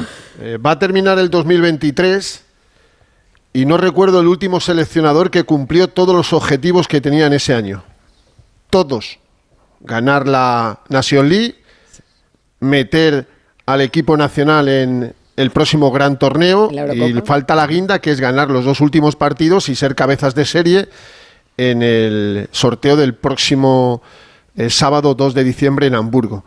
Eh, por tanto, lo que empezó Regulín se ha enderezado, pero no, yo no espero a nadie del, del Girona, pero yo no descarto absolutamente nada. Empiezan a salir nombres, eh, ves otra vez el partido de Isco hoy y dices... ¿Cómo no va a Pero Isco sí, ¿no? Fernando, Isco sí, ¿no? Yo no lo tengo tan claro. Yo tampoco. Mira, Mira, eh, esto es muy fácil, Rocío. Yo si quieres te explico el modus explícame. operandi. Eh, si van 23 o 24, pues esto es así. Tres porteros, ocho defensas, son 11. Seis centrocampistas son 17. Y te quedan o siete u ocho delanteros y extremos. Esto es así. Puede haber una variación para meter a Isco y es en lugar de seis centrocampistas meter a siete. Yo os digo, para mañana seguros, salvo que se lesione alguno esta noche. Dos porteros, David Raya y Unai Simón. Queda el tercero. Ah, y ese, esa, es, esa es otra, claro. Yo diría Robert Sánchez, ¿no? O Remiro. O Remiro. ¿eh? Yo, yo diría Robert Sánchez. No, vamos a ver, ¿Sí? vamos a ver, va- vamos a ver. O Remiro, claro, o Remiro, pero eh, ¿a quién llevó en la primera convocatoria cuando estuvo lesionado Unai Simón? A Robert Sánchez. ¿A Remiro o a Robert Sánchez? A Robert Sánchez, sí. Vale, correcto. Eh, yo creo que tiene más opciones Robert Sánchez que Remiro. Creo. Eh, defensas, clarísimos los dos laterales derechos, Carvajal y Jesús Navas, los dos laterales izquierdos, Valde y Gallá, y los cuatro centrales, Lenormand, Laporte, David García y Pau Torres. Decirme eh, uno que no vaya a ir de esos ocho y que pueda entrar alguno. Decírmelo. Grimaldo, sus laterales izquierdos son Valde y José Luis Gallá. Eh, en la derecha, ¿quién va a entrar? Pedro Porro. Sus laterales son Carvajal y Jesús Navas. No, pues aquí estamos por eh, Isco y Barrenechea, ¿no? Que eso como yo creo que son los nombres Y que luego- más están tirando la puerta abajo. No, luego está. No, sí. bueno, hay más gente. Hay hay- hay- a ver, No, yo, creo que hay más gente. Claro. Y luego tú Fermín. metes los. No, no los va a Ah, llevar. bueno, Fermín, claro. No lo sé, no, no creo que lleve a Fermín, no, yo creo que va a ir a, a la sub-21. Se está hablando de Javi Guerra, es que Javi Guerra no estaba siendo titular con Santi Denia en la sub-21 en la pasada ventana. No fue titular en ninguno de los dos partidos. Y luego en medio campo, Rodri y Zubimendi son seguros, Gaby es seguro, eh, Miquel Merino y Fabián Ruiz son seguros, Pedri ya ha hablado con el seleccionador y se lo van a tomar con calma y no va a ir en todo el año 2023 tampoco en esta ventana, Sancel lo hizo muy bien. Bryce Méndez se está saliendo, que podría ser una opción, aunque no juegue con un media punta. Isco puede ser perfectamente interior, eh, jugar de centrocampista lo puede ser perfectamente. Eh, pero es que, señores, no, no hay más eh, cera de la que arde. Y luego arriba, pues los, los delanteros están clarísimos, lo tenemos todos claro, ¿no? Morata, Joselu, en una banda Lamín y Ferran Torres, en la otra Nico William, Oyarzábal y nos quedan Uno, es que no queda, no queda nada más. Barrene, ¿se lo está mereciendo? Claro que se lo Sí, está mereciendo. para mí sí, de calle, Claro vamos. que se lo Rorro Riquelme está jugando muy bien en Muy el bien, Atlético sí, de Madrid. es Estaba- También. y está- y- Sí, y pero es que estaba en la prelista. Uy, necesitamos muchos Hablabais huecos, del sí, Girona, sí. Alex García también está Alex. haciendo una temporada extraordinaria, claro, pero, pero esta es la cuestión de que cuando tú lo que estás formando es un equipo, que al final es también lo que quiere Luis de la Fuente, lo que han querido los, Sí, los seleccionadores, decisiones es complicado premiar precisamente a los jugadores que tienen picos de rendimiento como está Claro, pasando Pero es que, pero con es que Isco. tampoco, tampoco es un entienda O sea, es que eso no es un premio, es un activo para la selección. O sea, no es un premio para el futbolista. Es que tienes un futbolista bueno. Lo bueno que tienen los seleccionadores No, es que ni presupuestos ni nada. Mira, este es el mercado. Sí, Estos no. son los pasteles que Pero- tienes en el pero- escaparate. y te puedes Claro, llevar no lo- el que Sí, pero no quieras. y dices, pero- es que el que mejor Claro, pinta pero- tiene es este, pues me lo voy a llevar. No, eso no lo hacen. Claro, pero eso no lo hace. No lo hacen, claro, porque, son Pues decisiones estructurales. No, Yo, por ejemplo, a largo plazo, para, mí, para mí en la selección eh, sería indiscutible un jugador que lleva 70 partidos internacionales Sí. y que está jugando bien ahora en su equipo, indiscutible, Claro. que es Coque. Pero Coque no va a ir no por un mal momento, Coque no va a ir porque no entra en los planes de Luis de la Fuente. No, Entiendo. otro tipo ¿O de no, interior Fernando? y los mediocentros son Rodri y Zubimendi Porque clarísimamente. tiene, y porque tiene por delante a dos futbolistas que son intocables para. Sí, Rodrigo a Zubimendi. cinco Luis de la futbolistas. Fuente están muy por delante. No, claro. evidentemente, por Claro. eso el seleccionador, Por pero por, eso. por eso no entra Isco. Si estuviera lesionado Rodri o, o- o no estuvieran jugando ni un solo minuto ni Fabián ni Merino, pues ahí te lo planteas. Pero es que todos, pero, pero es que Fabián está jugando eh, poco en el PSG, por, por lo que Luis Enrique entiende, Mm. pero es que en la selección, Fabián, no sé si lo sabéis, pero Fabián lleva 20 partidos con la absoluta y es el único No, futbolista pero de que todos por que eso no ha perdido digo, todavía ya, uno, ¿eh? pero por eso digo que No ha son perdido uno, decisiones Fabián, y cada vez estructurales, no momentos, Fernando, porque por momentos iría Coque y no Fabián Ruiz. Eso es. No, Es pero es que que. Fabián, cada vez que va con la selección, rinde. Sí, es, la que, selección está jugando muy bien, es verdad. es, que, es que si lo veis, es que si lo veis, es que rinde muchísimo en la selección. Es que marida muy bien con Gaby, con, con el pivote eh, que juega en ese momento, que casi siempre es, es Rodri, y, como eh, Luis, si queréis, si queréis analizamos, eh, no hace un año la convocatoria de Luis Enrique para el Mundial de Qatar. Que No, pocos no, se llevaron las manos y- a la cabeza y fue un disparate absoluto. En defensa, disparate. en defensa un disparate. Ah. Un En defensa, disparate, y en muchos puestos fue un disparate con jugadores Llevó fuera de- ya de, acabó forma, con- absolutamente. con- con Rodri. Con Rodri de Exacto, central, Con, sí. juego con Rodri. Y luego, y luego tengo una duda eh, también, eh, porque hoy ha hecho un buen gol eh, Ansu Fati, eh, ha hecho un muy buen gol. Eh, ¿Le dará la enésima oportunidad a, a Ansu? ¿Se la dará de verdad? Yo creo que mañana no. Es que la Bueno, clave es no sé, la clave me para- alegro tantísimo que por fin esté un poco, ¿verdad? ¿A qué hora, a qué hora Sacando la cabeza, conocemos? Empezando a sacar la cabeza. Sí. ¿A qué hora conocemos la respuesta mañana, Fernando? Once y media. Once Habla y Luis de la Fuente. Doce y media, por cierto, un Luis de la Fuente que no ha renovado, porque no puede renovar con una junta gestora, que es, es- es algo provisional. Una parece junta lógico, gestora ¿no? ¿no? puede renovar al seleccionador, pero hay una, una nebulosa que circula por ahí que, que dicen que Luis de la Fuente termina contrato el 30 de junio del 2024, o sea, en plena no llega. Eurocopa. Ah, sí. No, no, Ya sí, empezado, a empezado, sí, sí. 15 días de Eurocopa. La Bueno, no sería la primera vez que en un gran torneo España cambia su seleccionador, la verdad. Días antes. Así no fue. a, a mitad no a mitad de la competición no. No, pero estaban ya concentrados. ya, estaban, concentrados, Dos vamos. días, dos días para empezar Exacto. el debut frente a Portugal. Dos días en Sochi. Y aquello fue el terremoto más grande que he vivido yo en mucho tiempo. Pero Pues- no creo que pase ahora lo mismo. Bueno, también al pobre Robert Moreno, que es nuestro comentarista. Echaron a Robert Moreno cuando había clasificado eh, a España para la, la Eurocopa del, del 2021. Echaron- Pues mañana, estará Enrique se le cargaron. Fernando Burgos allí para informar. Veremos a ver si Isco, si Barrenechea. si- Isco sería un No, bombazo porque muchos le daban por muerto. Yo no, ¿eh? Que os dije cuando, Pero esto- entrenaba, esto es como, ¿cuántos- cuando estaba sin equipo que tenía fútbol todavía por dar y por demostrar y bueno. La clave ha sido recuperar el nivel ¿no? físico, está espectacular. Sí, pero, pero 47 millones de. sería 47 millones. petardazo de, mm, de la fuente. 47 millones de seleccionadores y en el fondo Y pobre eso de la 47 Fuente. millones de tertulianos también. Muchas gracias. Oye, nos ha encantado teneros aquí, además ta- tan acompañados que hemos estado Ah, Alberto. Alberto, Susana, Ricardo, Ricardo, Serra, Susana y, y Esteban. Esteban. Y nos quedan cositas todavía, Sí, ¿eh? sí. Un abrazo a todos. Un beso. Un abrazo. Chao, chao. Radio Estadio Noche. Una y once. Eduardo Inda, buenas noches. ¿Qué tal? Muy buenas noches a todos. Hoy hemos hablado mucho de Simeone, que amplía el vínculo con el, con el Atlético de Madrid. Era esperado lo que. Tú, cuando firmó Simeone ¿imaginabas que iba a estar, no 15 años, pero imaginabas que iba a estar muchos años en aquel banquillo caliente que era el Atleti?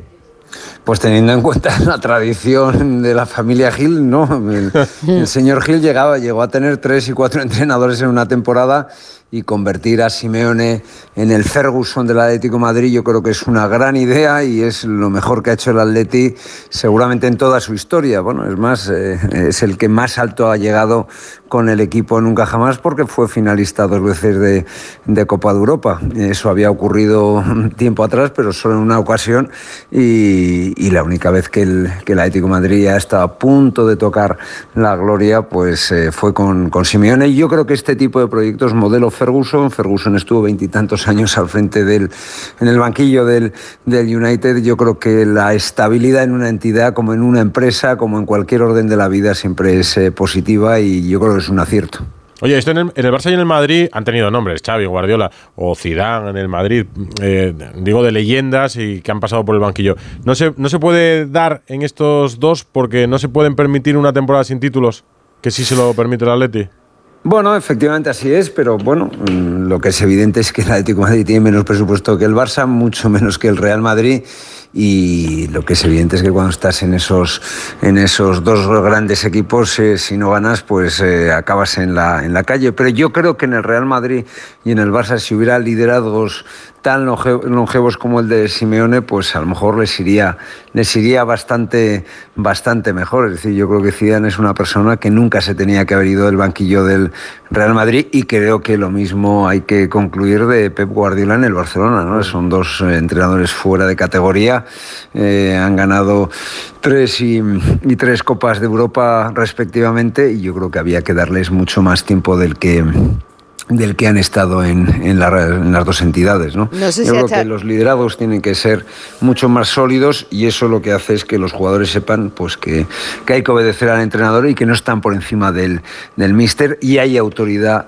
dentro de los vestuarios y dentro de los equipos. No sé si a Xavi le está pesando precisamente esa comparación, parece que constante, ¿no? Que existe en el Barça con Guardiola. Sí, sin duda, esa comparación la va a tener siempre, pero yo creo que Xavi es un grandísimo entrenador, sabe de fútbol un montón, yo le conozco muy bien y sé, es un obseso del fútbol y yo creo que va a aca- acabar desarrollando una gran carrera en el Barcelona si se le da confianza y se le da tiempo. Desde luego jugadores se le están dando, lo que pasa es que también es verdad que está teniendo muy mala suerte con las lesiones, pero es un entrenador que si, si se confía en él, yo creo que va a dar mucho de sí en el, en el futuro, porque es un tipo, insisto, que sabe mucho de fútbol y es un tipo que ha con los mejor, aprendido de los mejores entrenadores de- del mundo, lo ha ganado todo como jugador y al final, cuando has sido un gran jugador, lo normal es que seas un gran técnico. Ya sé que no es una, una norma infalible, pero yo creo que cuando, cuando has estado en la élite, cuando has estado en situaciones límite, cuando lo has ganado todo, cuando has tenido los mejores entrenadores, lo normal es que seas mejor entrenador que si, has en- que si vienes de un equipo de, de, de- de segunda división o si no has jugado al fútbol en tu, en tu vida, como, como hay casos milagrosos como el de Mourinho, ¿no? que bueno, jugaba, pero jugaba en, en categorías eh, muy inferiores, nunca fue nada como jugador y luego pues es verdad que fue un grandísimo entrenador. 51 días creo que faltan para el 1 de enero. Ya estamos hablando de Mbappé, recibiendo muchas informaciones. De, de Mbappé, ¿tú qué sabes? Bueno, yo lo que sé es que es la gran obsesión del Real Madrid. Yo creo que esta vez puede que sea que sí, pero eh, aquí tampoco podemos olvidar que estamos ante un pesetero, mm, ante un jugador modelo Neymar que antepone el dinero a los títulos y a la gloria propia de, un jugador de leyenda. Y aquí lo que ha abierto es la puja. Y el que más dinero ponga encima de la mesa es el que se lo llevará y él va a tener mucha presión, como la tuvo en, la última renovación hace eh, dos años eh, o año y medio. Eh, ahí tuvo una presión brutal, eh, le llamó varias veces y estuvo varias veces con el presidente de la República, con el señor Macron. Fue incluso el jeque de, de Qatar a verle personalmente a París y le presionaron a modo y manera y al final le convenció lo único que convence a este jugador que es el, que es el dinero. Hombre, pero- Yo no descarto que acabe viniendo Haaland, ¿no? Haaland, ya os lo he contado muchas veces, en el año 22 lo tenía hecho con el Real Madrid y el Real Madrid confió en que podía traer a los dos. Mbappé también estaba teóricamente hecho. Mbappé les dijo que no quería ninguna estrella que le hiciera sombra. eh, renunciaron a Haaland, por eso Haaland establece una cláusula de salida en el 2024 y al final Mbappé le dejó tirada a la entidad blanca, ¿no? Por tanto, yo lo de Mbappé lo quiero ver, tampoco en el madridismo todos esos plantones, todos esos feos que ya van, me parece que son tres, pues no han sentado muy bien y vamos a ver qué ocurre, pero es la gran prioridad del, del Real Madrid y vamos a ver si a la tercera o a la cuarta es la vencida. Pero yo si pudiera me traería a Haaland. Bueno, pues no será el, el último día que hablemos de Mbappé o de Haaland. Gracias, Eduardo Inda. Muy buenas noches a todos. Radio Estadio Noche. Rocío Martínez y Edu Pidal. Los jueves solemos charlar un ratito con Raúl Granado, que nos va trayendo deportistas de todas las disciplinas, con algunos, como por ejemplo la de hoy, coincidiste en Tokio, Raúl. Sí, ¿qué tal? Buenas noches, Muy chicos. buenas. Eh, la verdad es que eh, a Sara Sorribes tengo que agradecerle uno de los momentos extraños que le pasa a un periodista en los Juegos Olímpicos, porque eh, ella tuvo una participación en Tokio que fue increíble, eh, derrotó a la número uno del mundo. Y los Juegos de Tokio fueron especiales porque veníamos de la pandemia y para entrar a las zonas mixtas tenías que acreditarte con anterioridad y a veces no te daban ese, ese acceso. Y yo ese día no tenía acceso a la zona mixta. Y ella se saltó todas las normas del COI, se salió a unas escaleras cuando ya había terminado eh, de atender a todo el mundo y me atendió. O sea que, Para hablar con los oyentes de Onda Sí, sí, sí. Muy o sea que tengo que agradecerle uno de esos momentos en los que dices, a ver cómo soluciono esto. Pues ahí estaba Sara Sorribes para solucionar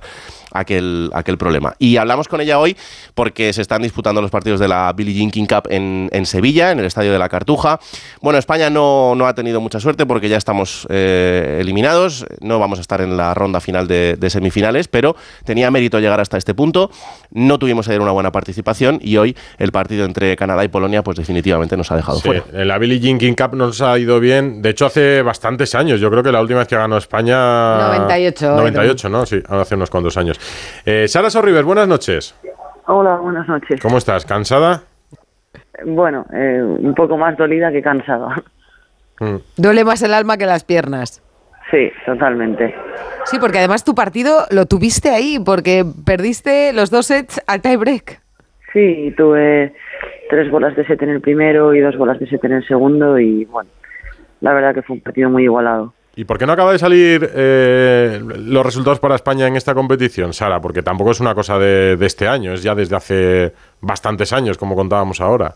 Bueno, creo que es una competición complicada ya de por sí y, que se den pues que las dos jugadoras tengan un buen día o que se vayan, bueno, juntando resultados y buenos momentos de forma no es fácil y es verdad que, que creo que nosotros hemos tenido una, una muy buena participación desde hace tiempo porque no es nada fácil estar en el grupo mundial, pero sí que quizás se eche un poco más de menos eso, eh, ese resultado más espectacular. ¿Y tú cómo estás?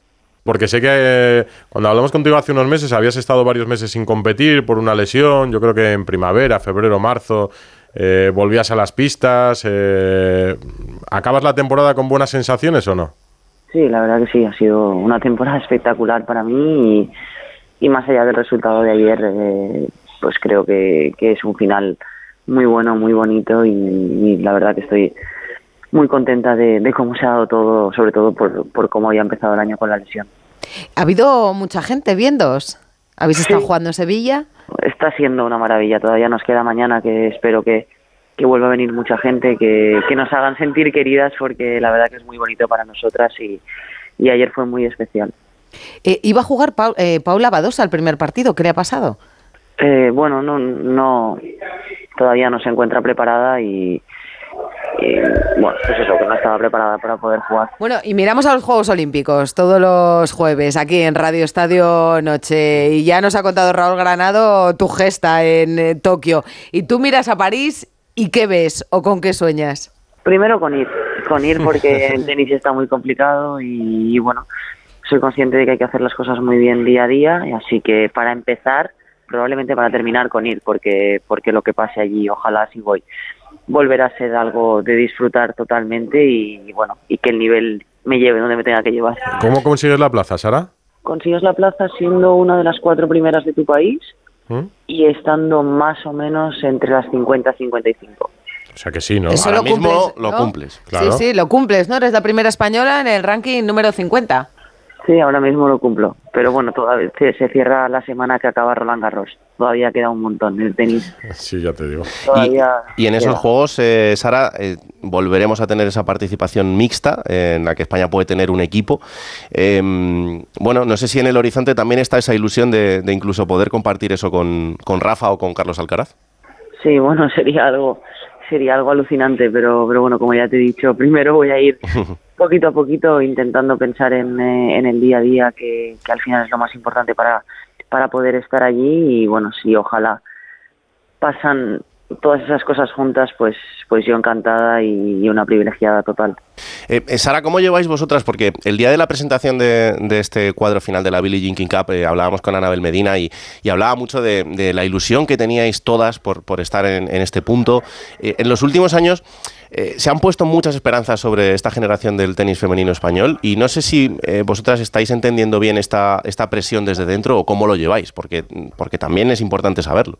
Sí, yo creo que se está entendiendo bien, que nosotras lo llevamos bien, que cada una va haciendo su camino en el individual y que aquí nos juntamos y nos unimos para intentar hacerlo lo mejor posible como equipo, pero, pero bueno, eh, lo que hicieron Conchita y Arancha fue muy grande, fue muy difícil de repetir y creo que cada una tiene su camino y nosotros, para mí, lo estamos haciendo muy bien, aunque, como ya he dicho antes, quizá falte ese resultado eh, pues más grande todavía, pero, pero estar en el Grupo Mundial es muy complicado y para empezar vamos a seguir manteniendo eh, esa plaza todo el tiempo que podamos. Ahora que hablas de todas, eh, ¿tenéis relación, habláis normalmente, por ejemplo, con Garbiñe, Muguruza o no? No, la verdad que yo, mm, bueno, cuando jugaba sí que tenía pues más trato con ella, pero ahora desde que no no, eh, no está jugando, pues está un poquito todo más fuera y no, no he tenido no he tenido trato con ella. Oye, ha estado la mismísima Billie Jean King allí con vosotras. Eh, María Pérez le dio una camiseta de, de la selección de fútbol. No sé si tú has podido conocer a esta mujer eh, que, bueno, que hizo mucho por la igualdad, entre otras cosas, la igualdad económica en, en los torneos de, de tenis, ¿no? Además de, todo lo que ganó. Sí, bueno, eh, es una mujer eh, muy importante para nuestro deporte. Yo creo que, que la gran mayoría de las tenistas ya hemos tenido la suerte de compartir con ella. Yo he ido, eh, bueno, pues a todas las charlas que ha dado en, en, en, bueno, muchísimos torneos y la verdad que es alucinante todo lo que ha hecho, todo lo que sigue haciendo y bueno, ojalá todavía podamos eh, llegar a conseguir muchas más cosas de las que ella quiere, que, que todavía tiene mucha energía por, bueno, pues para ir repartiendo. Oye, vamos a cerrar ya en unos minutos Radio Estadio Noche. ¿Te apetece, ¿Te apetece alguna canción en especial para cerrar? Que se le pedimos siempre a algún protagonista y dijimos, pues hoy a Sara. Ostras, pues la que está tan de moda, de Íñigo Quintero. Ah, sí, no te la Si no sé estás. ¿Cómo es? Si no estás. A ver, tararé un poco. Sí, hombre, ahora me voy a poner a cantar y con esta voz. Vamos, hombre, por Sara, favor. igual Sara se la sabe. No, no, no, no. No, no, la busca Frasquet y la ponemos ahora en directo y nos animamos todos. Sara, eh, muchísimas gracias. Que haya suerte y que, Un abrazo y a levantar y ese que te felicitemos por la plaza para los próximos juegos. Bueno, y eso que vaya seguro. muy bien, que se lo pase muy bien la gente que vaya a verlas. Eso es. Y mañana con la Beijing. Cup. Un abrazo, hasta Un luego. abrazo, chao. Gracias, gracias, hasta luego. Buenas noches. Que mañana vuelve la Liga. 9 de la noche, Atleti Bilbao, Celta de Vigo. Por cierto, el Atleti ha emitido un comunicado esta mañana donde dice que lamenta profundamente la muerte de Iván Yarramendi, desaparecido el pasado 7 de octubre tras el ataque de Hamas en Israel. Iván Yarramendi era vasco de Bilbao y además fue socio del Atleti, así que mañana los jugadores convertirán el círculo central de San Mamés en un símbolo en favor de la paz. Y mañana en segunda división, Leganés Levante. Liberado el padre de Luis Díaz. Buena noticia hoy. Buenas noticias. Tras casi 13 días secuestrado por el Ejército Nacional de Liberación en Colombia, hoy ha sido liberado y ha dicho que lo primero que va a hacer es viajar lo antes posible a Liverpool para reencontrarse con su hijo. Y en la Euroliga de baloncesto, victoria del Real Madrid ante el Virtus de Bolonia, 174.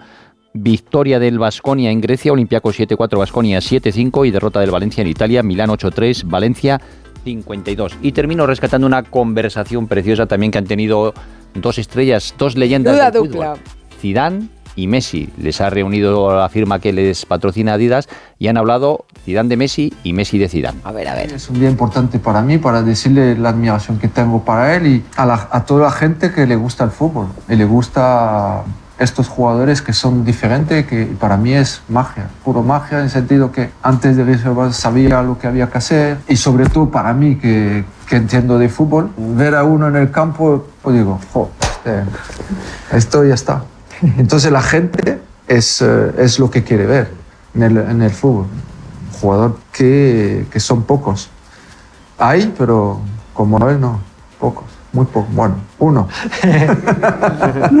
no es porque está acá presente, pero ya lo he dicho muchas veces, para mí él es uno de los más grandes de la historia. Siempre lo miré, siempre me gustó.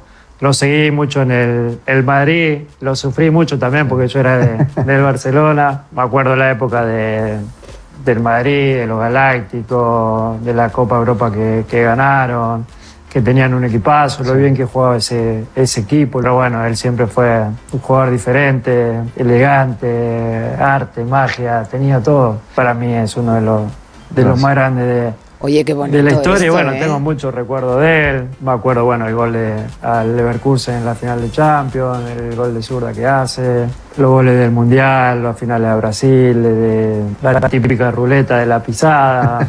La típica ruleta de. La verdad es que ha estado increíble. Messi, delicioso. Ha sido un elogio mutuo continuo durante Sí, sí, más sí, de media Además, hora. Messi recordando a un gol contra el Valencia después de una ruleta, regates, no sé, preciosa la conversación que mantienen y que se puede ver en muchas páginas de deportivas. A ver, que yo ayer prometí a nuestros oyentes que les iba a contar un secreto de Edu No, y Pidal. entre tú y Carmen, pues ya me habéis Un liado. secreto de Edu Pidal. Yo este fin de semana, el domingo, le digo a Edu, voy a ir a correr la Beovia a San Sebastián. ¿Y qué me dice Edu? No, no, yo la he corrido en 1.31. Perdona, No, yo- explícame yo- esto. por- no, porque yo de joven corría. Yo de No, joven no, corría. corrías no. Sí, hombre, yo Volaba. corría. No, corrías no, que fuiste campeón. Sí, sí. Que fuiste campeón. No se me daba mal. Que, que eras campeón de atletismo. Sí, decepcioné un poco a un profesor de educación física porque en lugar de ir a un campeonato después de haber ganado alguna prueba, me fui a jugar un partido de fútbol con el equipo infantil de, Del Llanes. del Bueno, Llanes, sí, sí. hay documento Nos gráfico. jugamos el descenso. Hay documento gráfico que vais a ver en la cuenta de Instagram de Radio Estadio Noche, porque documento gráfico que Lo es un Carmen periódico, un periódico de la época, Lo aquí en pantalones cortos. Aquí, Años 90.